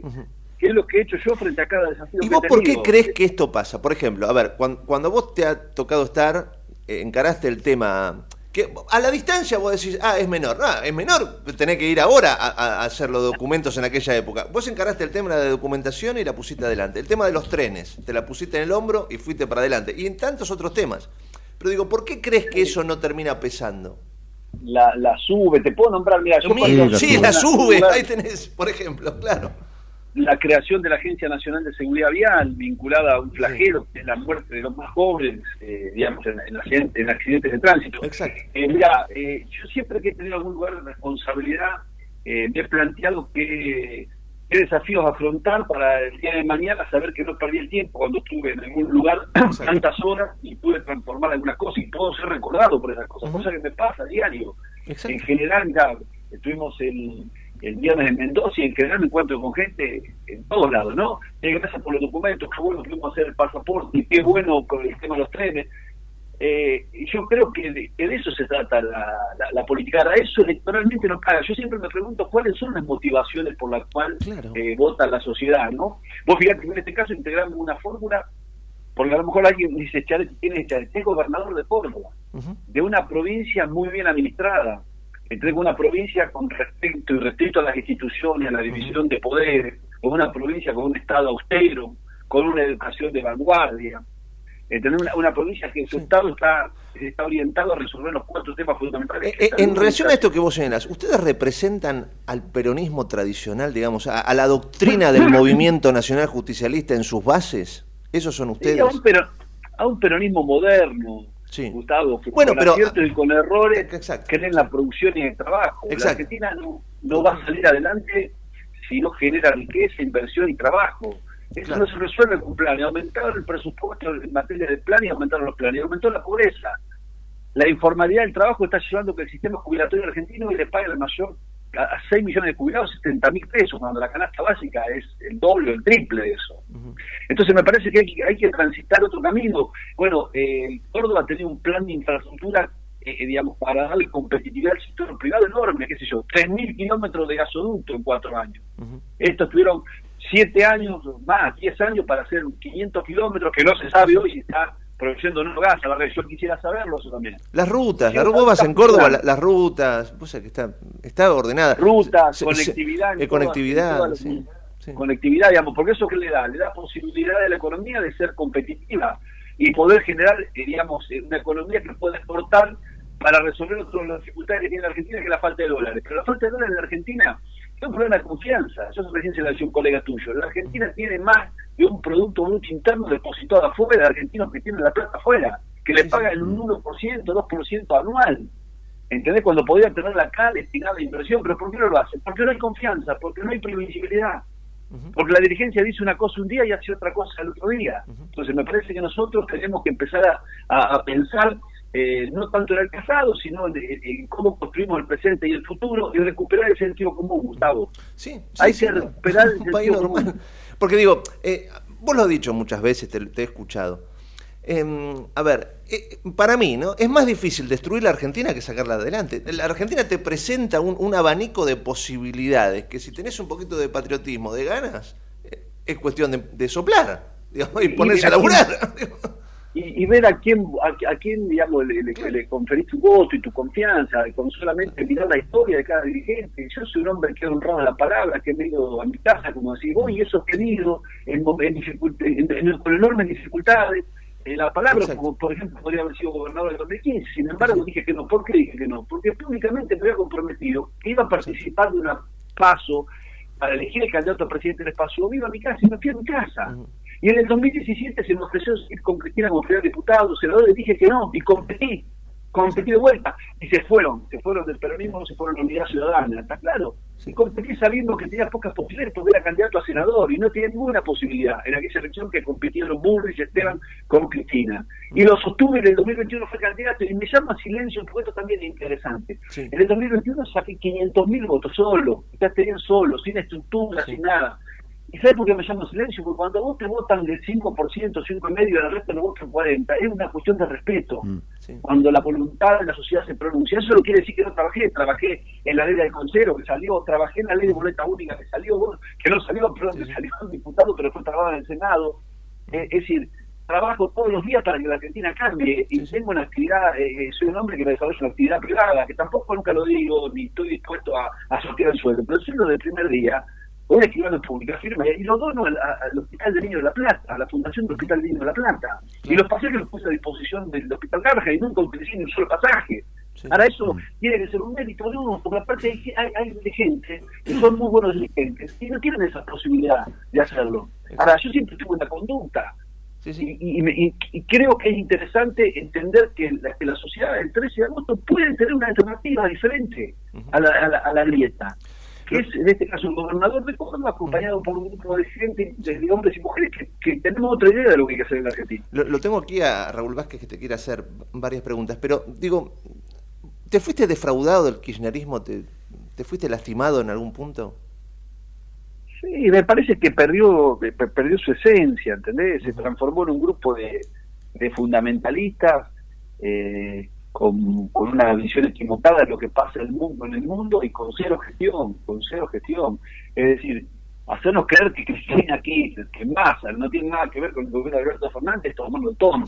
Está claro, es tomando el tono. Por eso me llama a mí la, la atención que haya gente que no entienda esto. que son responsables del desaguisado y el desastre que es este país. ¿Entendés lo que digo? Entonces, como me fui hace ocho años convencido que había que transitar otro camino y se lo planteé en aquel momento a Cristina. Sin embargo, bueno, se hizo oídos sordos y, bueno, y se prendió a los consecuentes, aquello que en realidad, digamos, eh, como el caso de, de, de, Fernández, no va a ser recordado absolutamente por nada, este, este, este presidente, por el desastre tal vez de lo que ha sido su, su, su ejercicio en la presidencia, ¿no? Dejando una Argentina devastada. Lo cual es doloroso, porque como vos decís, deja una Argentina devastada, ¿no? En una Argentina que necesitaba empezar a salir después de la pandemia y parece que nos fuimos más abajo todavía.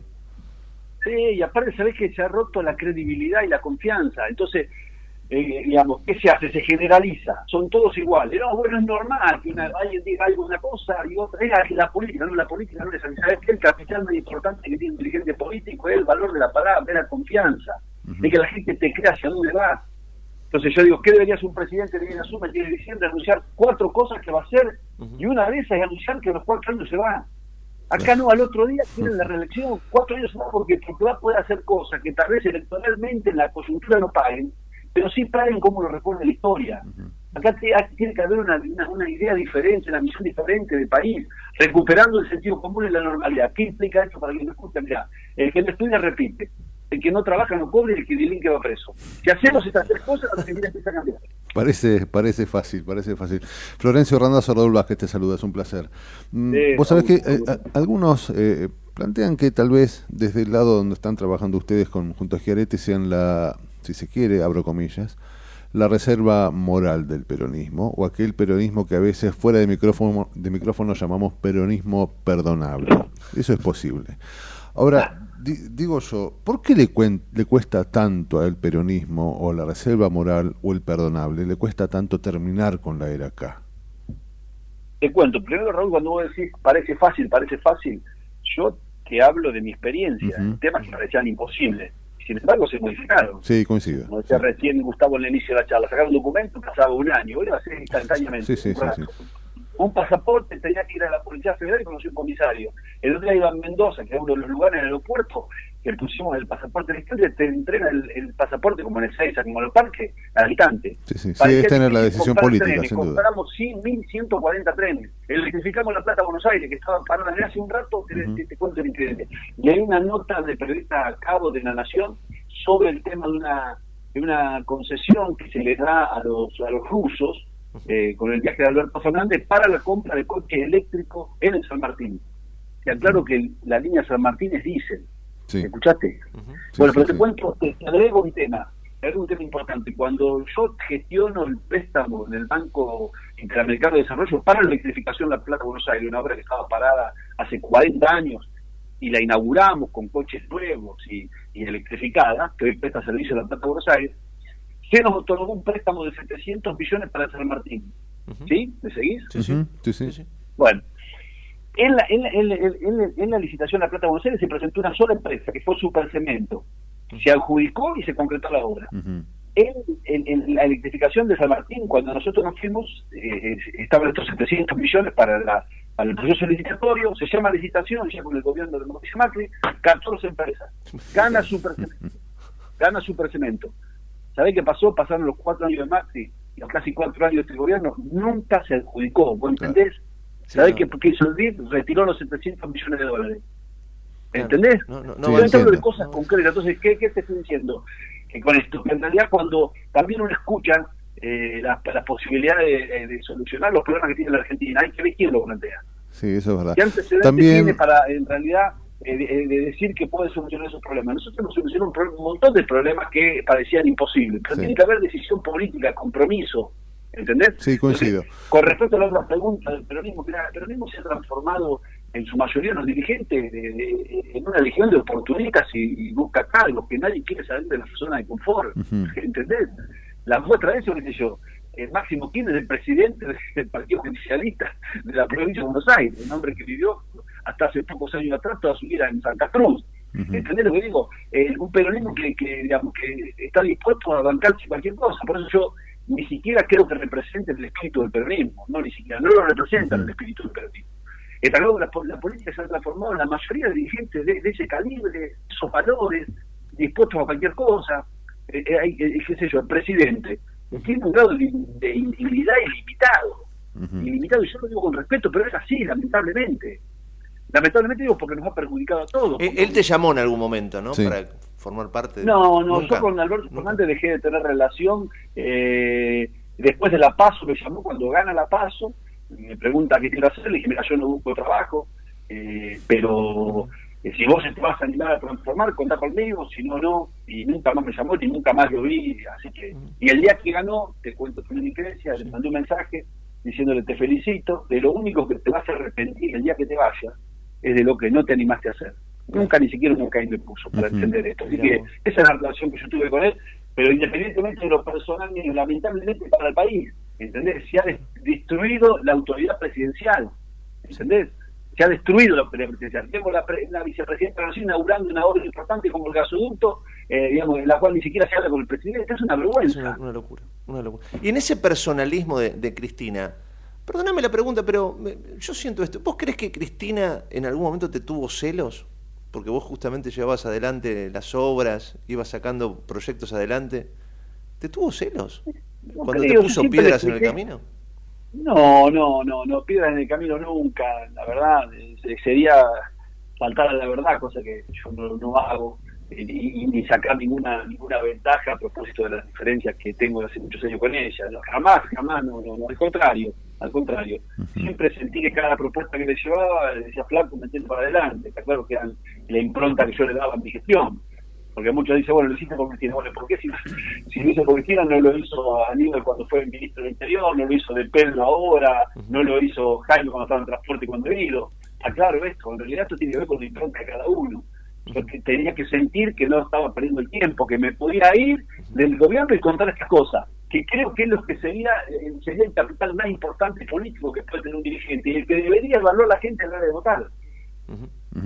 Hay una cuestión, Florencio, que también me gustaría tra- traerlo aquí en la mesa, que tiene que ver con el hecho eh, de, la gestión, que sí, absolutamente coincido. Lo que has hecho, por ejemplo, entre otras cosas, con los trenes, es, eh, es hija y consecuencia de una, de una gestión y de una idea de modificar una, realidad. Ahora, esto sucedió después de una tragedia tremenda como la de Once, que pone de manifiesto que a veces, lamentablemente, la Argentina funciona a tragedias, ¿viste? Extracción a tragedias. Lo que pasó fue inaudito y ahí entraste vos y modificaste una, un- una realidad.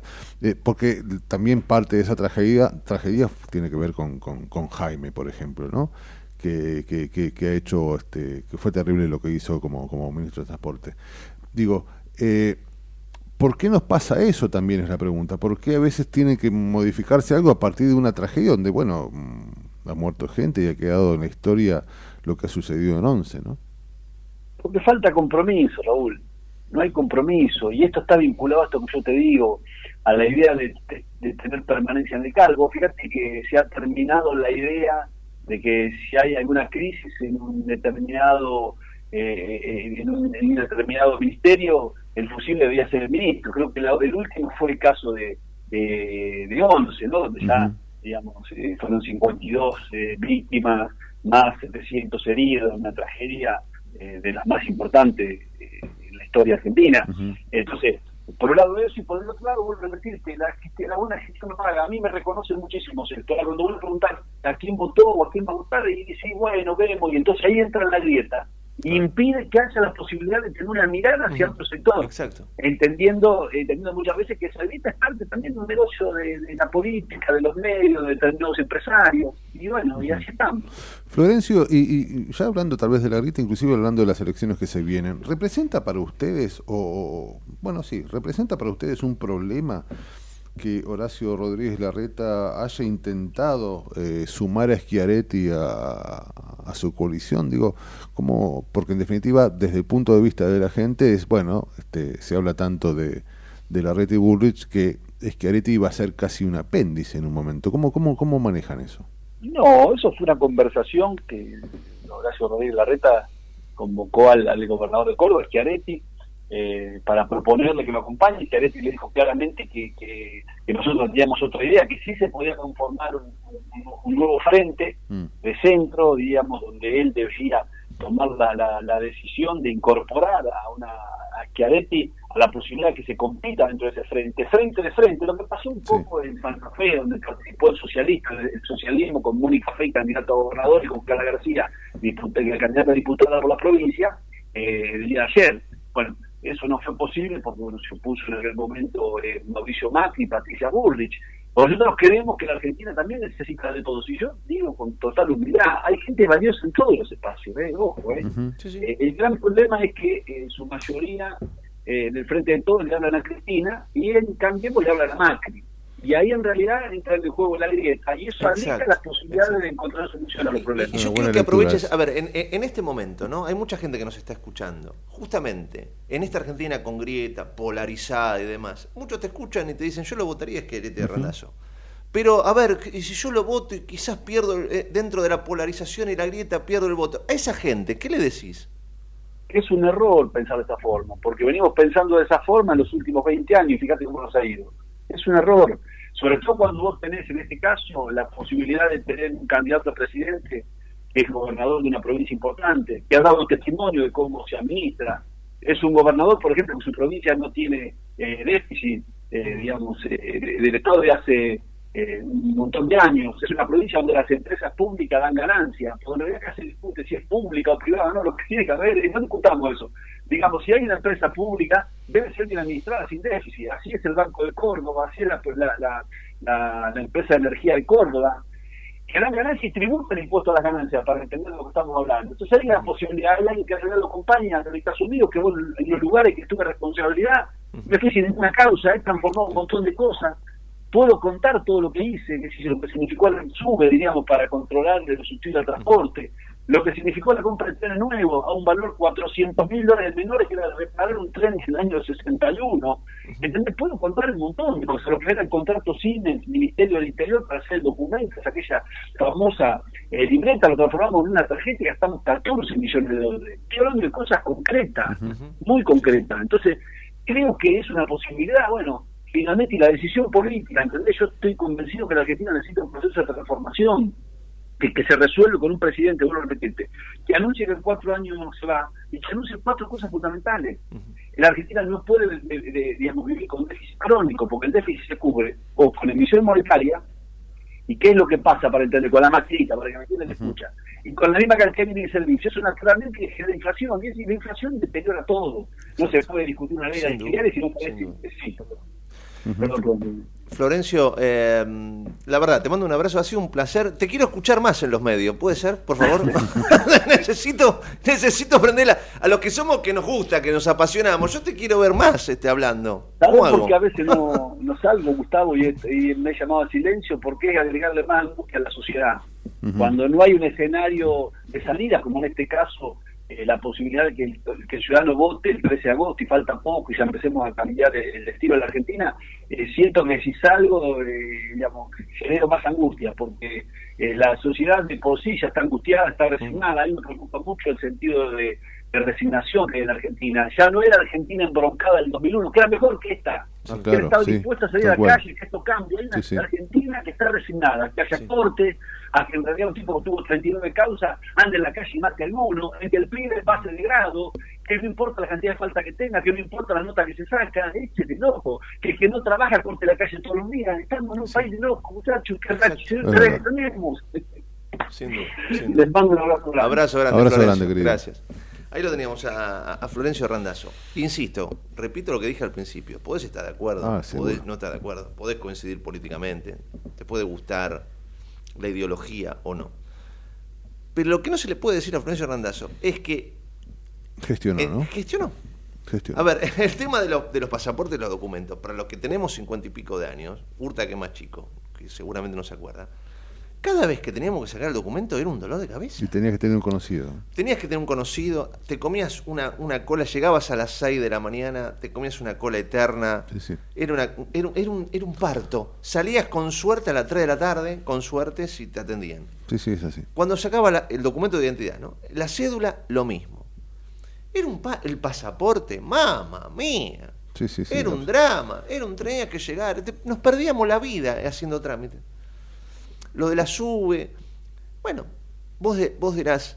eh, Bueno, la tecnología aceleró, está bien, pero alguien tenía que ponerse al frente y poner la tecnología Y eso al generó, servicio del problema. generó también muchos ahorros en dólares, ¿eh? Eh, muchos ahorros en dólares. eh, Leía, Los, leía trenes, ayer. los trenes estaban destruidos. Sí, sí, claro. No, no es que ahora andamos bárbaros, nos faltan 150 mil millones de años para avanzar. Pero el, el que más o menos te fue arreglando de a poco fue. Florencio Randazzo. Sí, sí. Conozco mucha gente sufrida que utiliza el Sarmiento, que sigue siendo gente sufrida que utiliza el Sarmiento, pero que reconocen que ha mejorado el servicio desde después de lo Sí, que pasó en 11, ¿no? sin Sí, duda. sí. 11 y 33, estás en la trinchera, dale.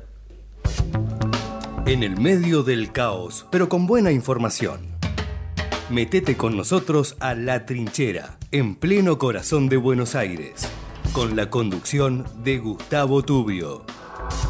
La Trinchera, por ecomedios.com y AM1220. Tigre tiene todo para vos. Conoce todo lo que podés hacer en www.vivitigre.gov.ar. Tigre es mi vida.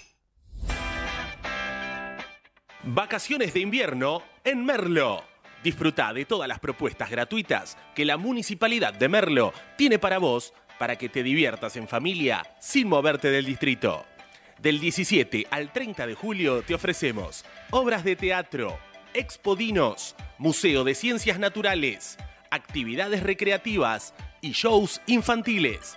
Entérate fechas y horarios consultando el cronograma disponible en merlo.gov.ar barra vacaciones de invierno. Gobierno del Pueblo de Merlo, Intendencia Menéndez.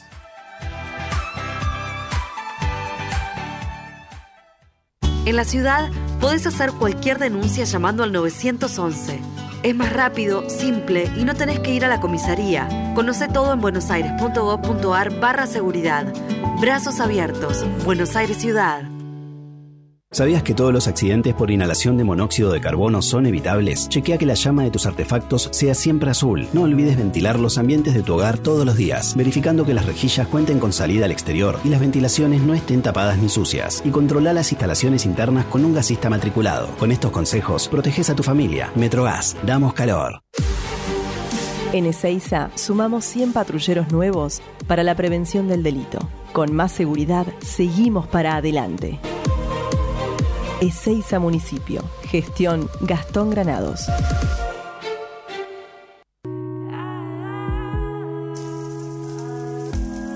Te alivia 38 grados en la ducha. Te refresca a 5 grados cuando abrís la heladera a la madrugada. La disfrutás porque la tomamos en serio. Aiza, lo bueno del agua llega. En el 2023, Almirante Brown cumple 150 años y lo festejamos con obras históricas como los pasos bajo nivel de San Martín, Calzada y Longchamps, el viaducto de Ruta 4 y Rotonda Los Pinos, el primer edificio de aulas y la estación de trenes de la universidad y la nueva avenida Capitán Olivera. En este nuevo aniversario, seguimos trabajando por el Brown que soñamos y que nos merecemos. Todos somos Brown. Vení al Mercado Morón. Panadería, Frutas y verduras. lácteos, Limpieza. carnes y pescados. Pastas y almacén. Abierto de lunes a sábados de 9 a 18. Y domingos de 9 a 13. Reintegro del 40% de tu compra abonando con cuenta DNI. Mercado Morón. Avenida Perón, ex Caona 3883. Municipio de Morón, corazón del oeste. Ingresá a Edesur, cambia a factura digital y colabora con el medio ambiente reduciendo tu consumo de papel. Es un pequeño gran cambio para un mundo más sustentable. Adherite en edesur.com.ar o en la app Edesur en tu celular. Rosario, tu punto de encuentro todo el año. Conoce todo lo que podés hacer en la ciudad en www.rosario.tour.ar. Ituzaingó suma más herramientas de seguridad. Ya podés ser parte del programa Ojos en Alerta, la red de prevención ciudadana que te permite alertar a través de WhatsApp cualquier emergencia o situación sospechosa en la vía pública. Enviando un mensaje con ubicación, foto o audio, podés contactarte con el centro de monitoreo para que localice la zona y envíe la asistencia necesaria. Conoce cómo sumarte a esta red de prevención ingresando en miituzaingó.gov.ar. Gobierno Municipal de Ituzaingó. Secretaría de Seguridad. Teléfonos útiles José Cepaz. Emergencias 911. Comando Patrulla 02320 440005. Comisaría Primera 02320 422 111. Comisaría Segunda 02320 466 661. Comisaría Tercera 02320 446002. Bomberos José Cepaz 02320 422222. Ambulancias 02320 439300. Secretaría de Seguridad 02320 447464. Defensa Civil 02320 441900. COM 02320 433856. Emergencias COVID 107 147 11 56 18 30 25 y 11 56 18 30 66. José Cepaz Municipalidad. Intendencia Mario Ishi. Lanús es el primer municipio en incorporar el uso de armas no letales para equipar a las fuerzas de seguridad municipales que desarrollan tareas de prevención en zonas de alto tránsito como centros comerciales, estaciones de trenes y centros de transbordo. Queremos agentes de seguridad más preparados, especializados y mejor equipados para enfrentar el delito urbano. Informate en lanús.gov.ar. Lanús nos une. En la ciudad podés hacer cualquier denuncia llamando al 911. Es más rápido, simple y no tenés que ir a la comisaría. Conoce todo en buenosaires.gov.ar barra seguridad. Brazos abiertos. Buenos Aires Ciudad. Se viene el Festival de Tributos de 3 de febrero. Bandas del conurbano homenajearán a grandes bandas de rock y pop de todos los tiempos. Sábado 5 y domingo 6 de agosto en el Playón Municipal de 3 de febrero, en Alberdi y Lisandro Medina. Caseros. Invitado especial y padrino del evento, Beto Casela. Además, feria gastronómica, paseo de artesanos y entretenimiento para los más chicos. Auspicia Ruta del Rock y Municipalidad de 3 de febrero. Queremos que traigas tu empresa a Esteban Echeverría. Te ofrecemos un municipio ordenado y transparente, la mejor ubicación y algo que no te ofrece nadie. Cinco años sin pagar nada. Sí, hasta el 2027 para que no pares de crecer. Esteban Echeverría, un municipio ordenado para seguir creciendo. ¿Qué es lo que hace a este municipio distinto? ¿Será su salud y que nos cuidamos entre todos? ¿Los parques y el deporte? ¿Será que vivimos rodeados de verde? Sí, porque la calidad de vida hace todo distinto. San Isidro, municipio. De 10 a 12 entra a la trinchera que hay lugar. En la trinchera, con Gustavo Tubio.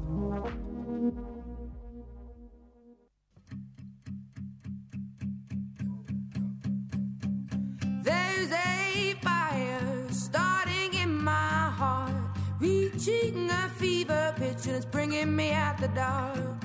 Finally, I can see you crystal clear. Go ahead and sell me out, and I'll lay your ship bare. See, I'll leave with every piece of you. Don't underestimate the things that I will do. There's a fire starting in my heart, reaching a fever pitch, and it's bringing me out the dark.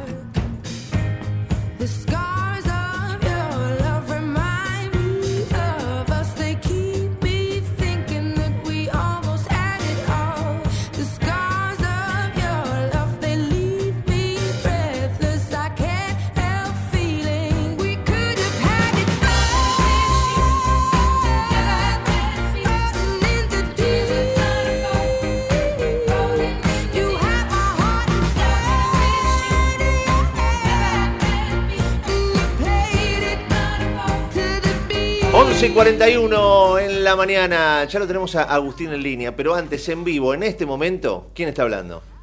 Eh, no lo conozco. El emperador de Micheli. Pone, poneme un poquito a, nuestro líder, al campeón, al campeón, al técnico campeón. Poneme un poquito.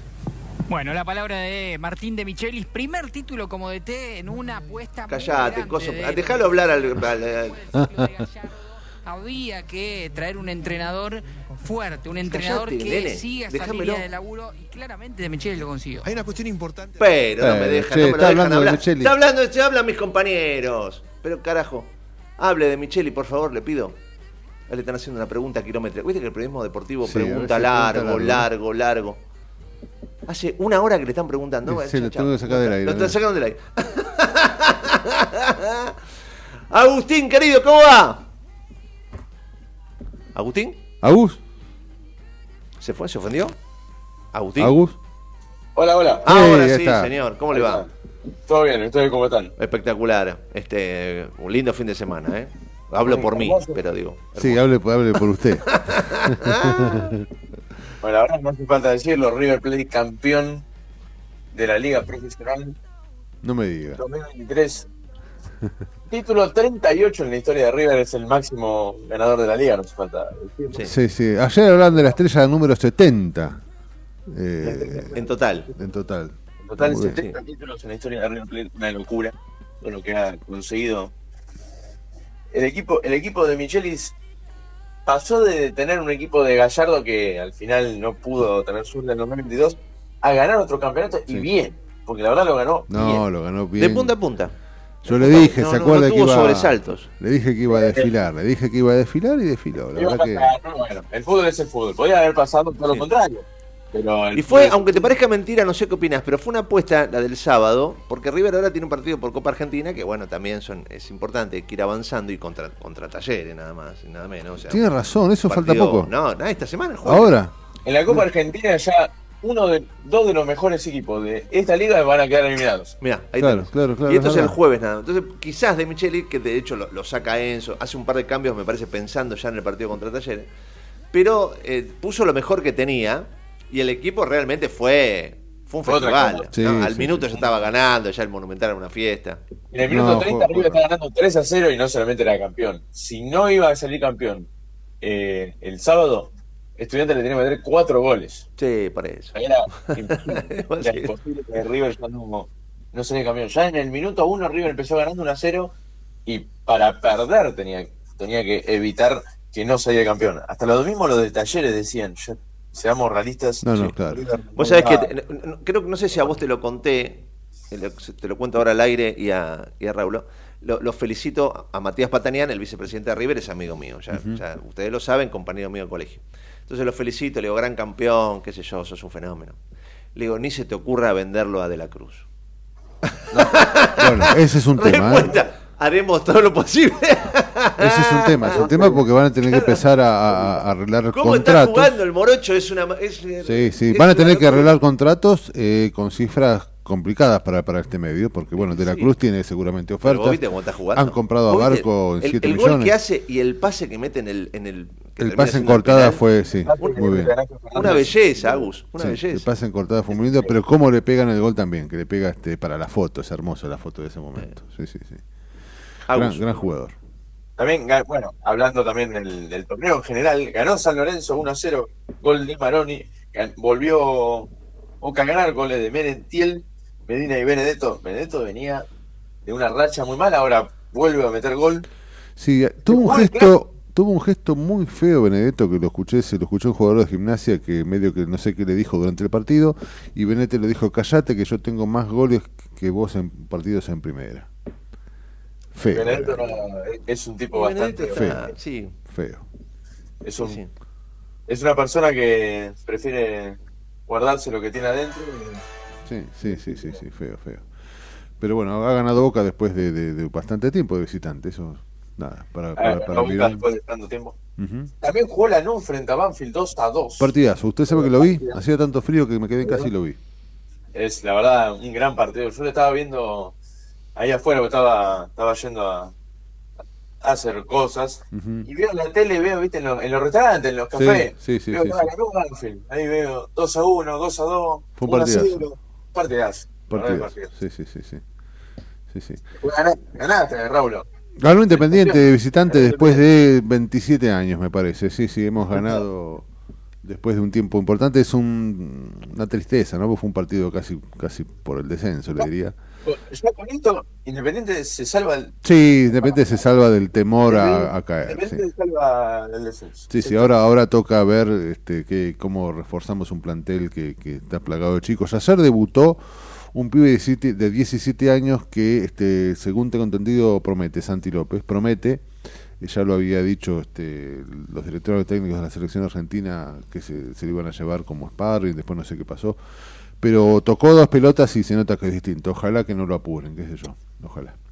Ah, va, va- va a jugar un par de un par de años en Independiente y ojalá juegue bien. Ojalá. bien. Y ojalá le dé un aire un aire nuevo a Independiente. Sí, por Dios, por Dios. Tiene que terminar este torneo, tenemos que convocar, este, nada, un- un- armar un plantel un poquito más, más competitivo, con más, este, con más experiencia. Veremos, veremos. Pero bueno, el tema es River. El tema es River, este, cuénteme. Lo- lo- los festejos en, en el obelisco se, se- se llenó ayer el obelisco. Y muy, pues es que Eh, mucha y- familia. muchos chicos. Y muchos chicos. Yo no sé qué pasó después, ¿eh? porque lo vi No, apenas no hubo, terminó. no hubo reporte de, de problemas mayores. Sí, sí, sí, sí, sí. Mucha gente que empezó sus vacaciones de invierno, mucha gente en el interior que llegaba a Buenos Aires también.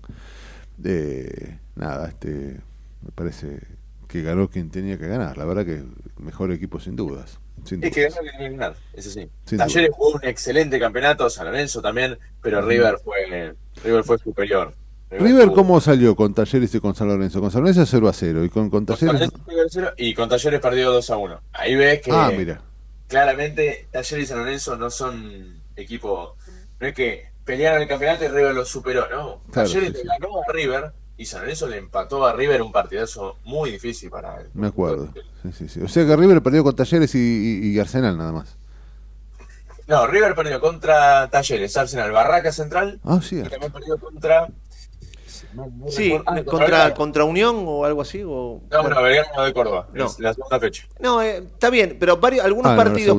Lo que le pasa al fútbol argentino es esto de cuando se juegan varios frentes de batalla, ¿no? Por ejemplo, contra Barraca, River jugó con equipo Sí, totalmente que suplente. este- Claro, Después la estadística dice perdiste, sí, pues, está bien, perdiste. Es verdad, es verdad que, que se lo había criticado de. Michelis también por eso. Sí, sí, sí, es verdad. Fue entregado por Es verdad, es verdad. Pero yo igual creo que lo más, eh, a ver, lo más fuerte de todo es, me parece a mí, no digo que se hayan olvidado de Gallardo, ni mucho menos, en absoluto. No, No, no estoy diciendo olvida. eso, no estoy diciendo eso. Pero sí digo que la transición Fue ordenada. Entre, exactamente, entre la era Gallardo y lo que sigue fue ordenado y me parece que este, fue exitosa también. Fue exitosa, guste o no.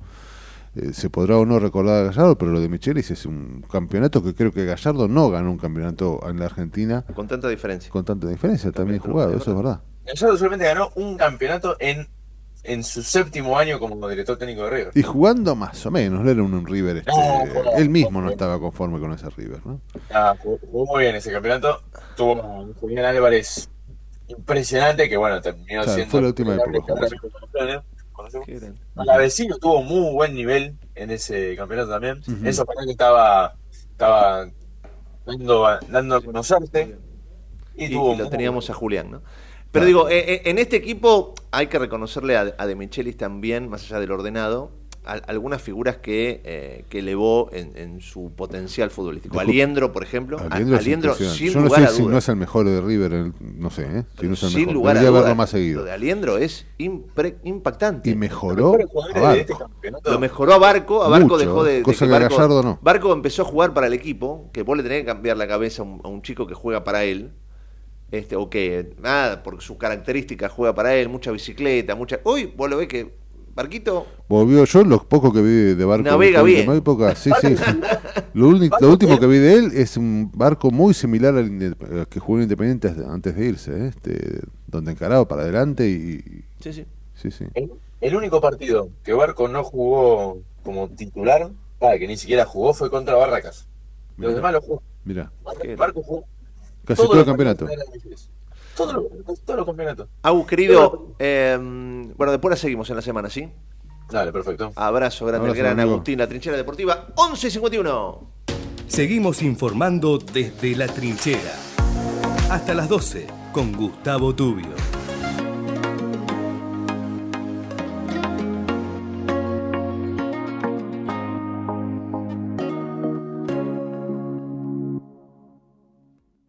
Auspicia este espacio dedicado al medio ambiente y la sustentabilidad La Bolsa de Cereales, primera entidad agroindustrial de la Argentina.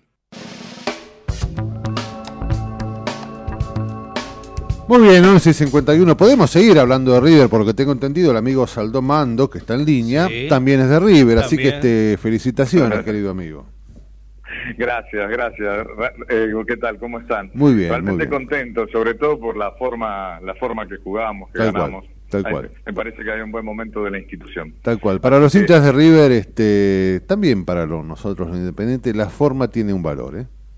Exacto, exacto. No es, no- obviamente que nos gustan los buenos resultados, pero eh, es cuando uno gana y te, te vas con un, al- algo agridulce, Seguramente. gane. Seguramente, sí, Bien. sí, sí, es así, es así. Vos- Contanos, Guille, cómo, ¿qué, qué- tenías para contarnos? Sí, tiene, tiene que ver, eh, parece una broma, ¿no? Porque hoy que hace un frío bárbaro.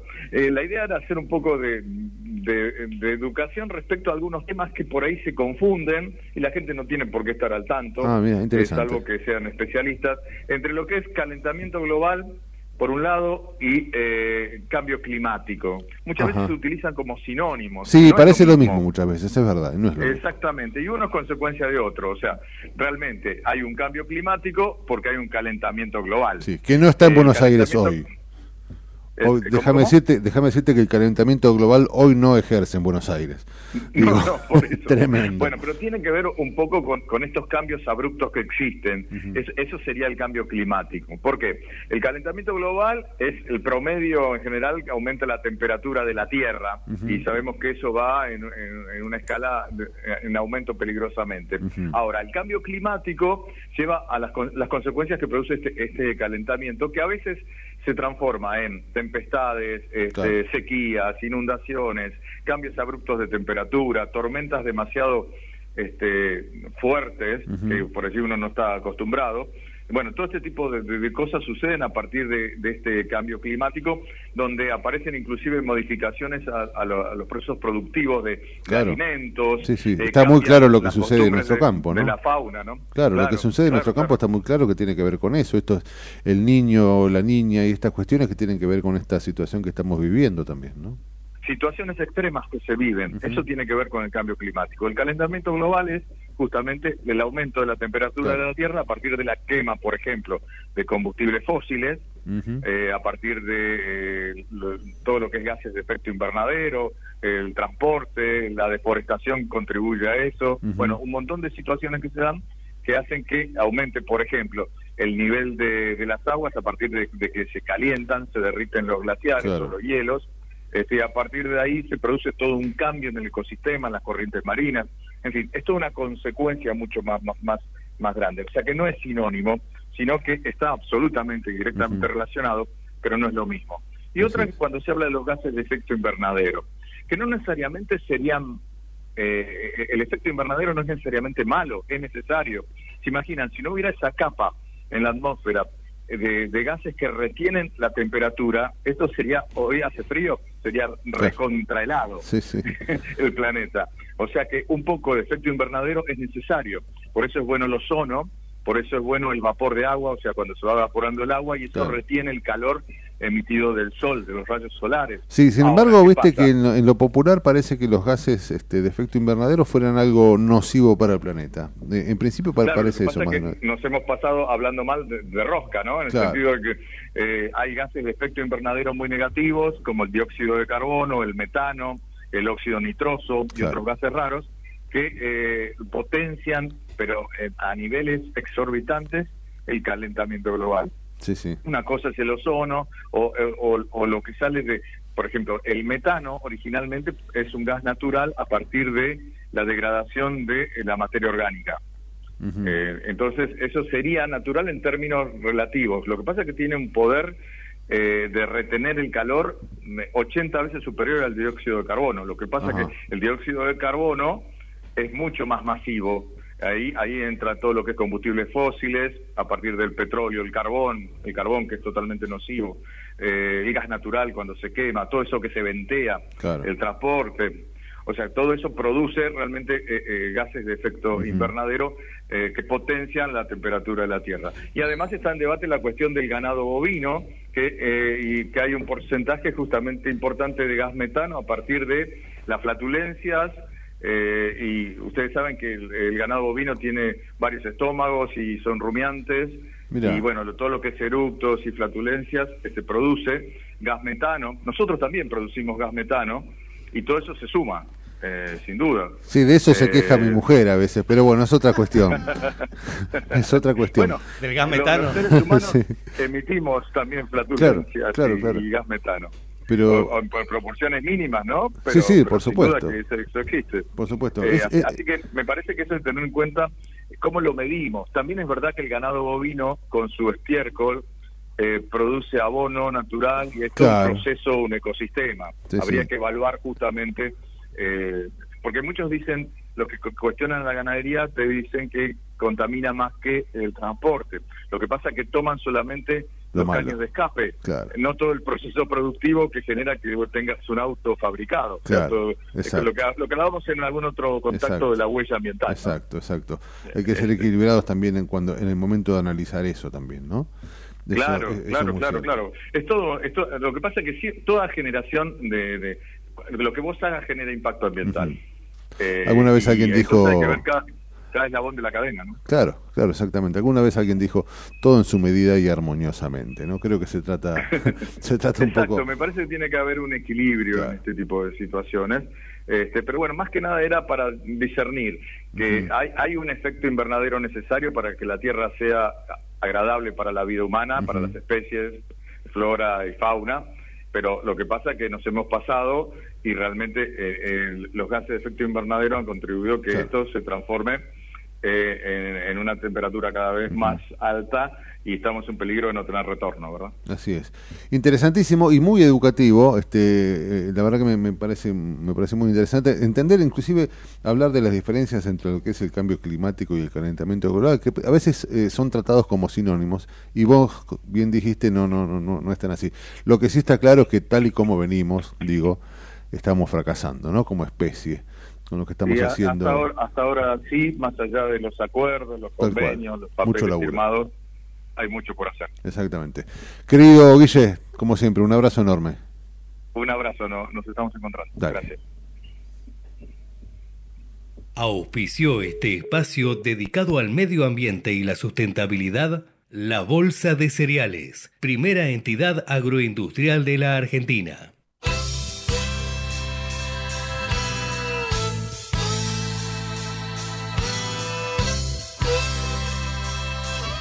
Divino el bloque, ¿eh? Exacto, eh, maravilloso, este, maravilloso. Yo no me enteré que estaba con- Contaminando. con- contaminando cuando como mucha pizza, por eso estoy a dieta. Este, el, el mundo entero me lo El pide. otro día también comí este, Hemos comido con mondongo el 9 de julio y estuve contaminando el medio ambiente. ¿Y ¿Qué le parece? ¿Qué le parece? Me pareció este, extraordinario, extraordinario. Qué manera Mi de amigo, cerrar. Qué manera de cerrar, sí. Eh, son las 12, son las 12, así que este, si usted está de acuerdo, vamos a contaminar a otra parte. ¿Mm? Por favor. Le agradezco como siempre su presencia, Javi, por supuesto, del otro lado, eh, y a ustedes que están ahí escuchándonos y haciéndonos eh, el aguante. Nos reencontramos mañana en 22 horitas eh, con un nuevo capítulo de La Trinchera, el capítulo 710, digo por si a alguien le importa. Hasta mañana.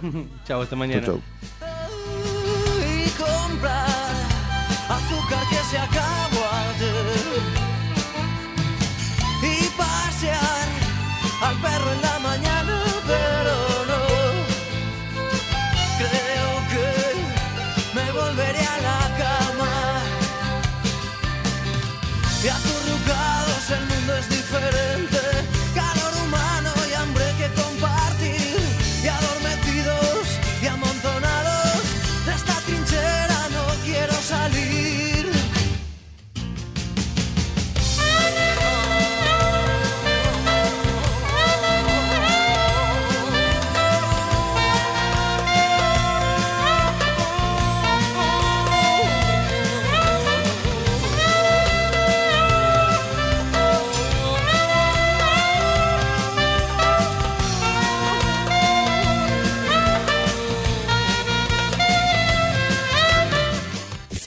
Desde Buenos Aires, transmite LRI 224, AM 1220, Ecomedios.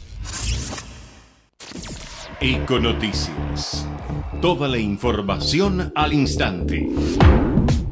12 del mediodía, dos minutos en la Argentina. En Buenos Aires el cielo está despejado. La temperatura 6 grados 9 décimas.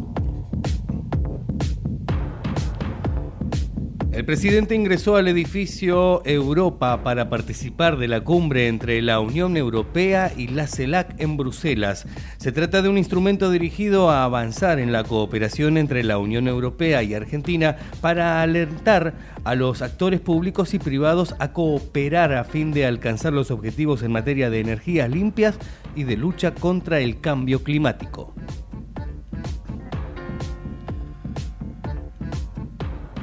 Policiales a Nicolás Pachelo le redujeron siete meses de su condena por hacer cursos. Absuelto por el homicidio de María Marta García Belsunce, el condenado por una serie de robos en countries en la provincia de Buenos Aires, terminó en prisión el secundario. Además, asistió a un curso de informática y un curso de carpintería en el penal.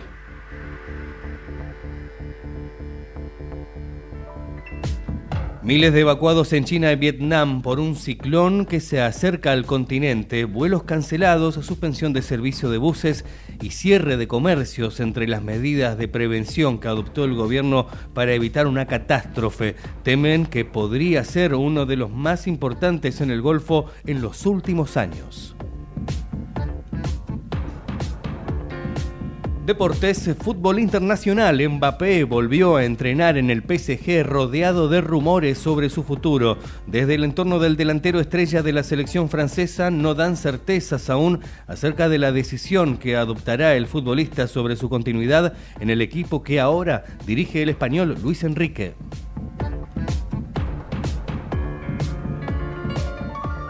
12 del mediodía, 3 minutos en todo el país. En Buenos Aires el cielo está despejado. La temperatura 6 grados 9 décimas. La térmica 6 grados 1 décima. Humedad 86%.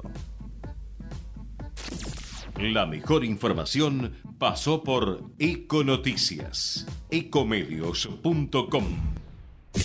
Desde Buenos Aires, transmite LRI 224, AM 1220, Ecomedios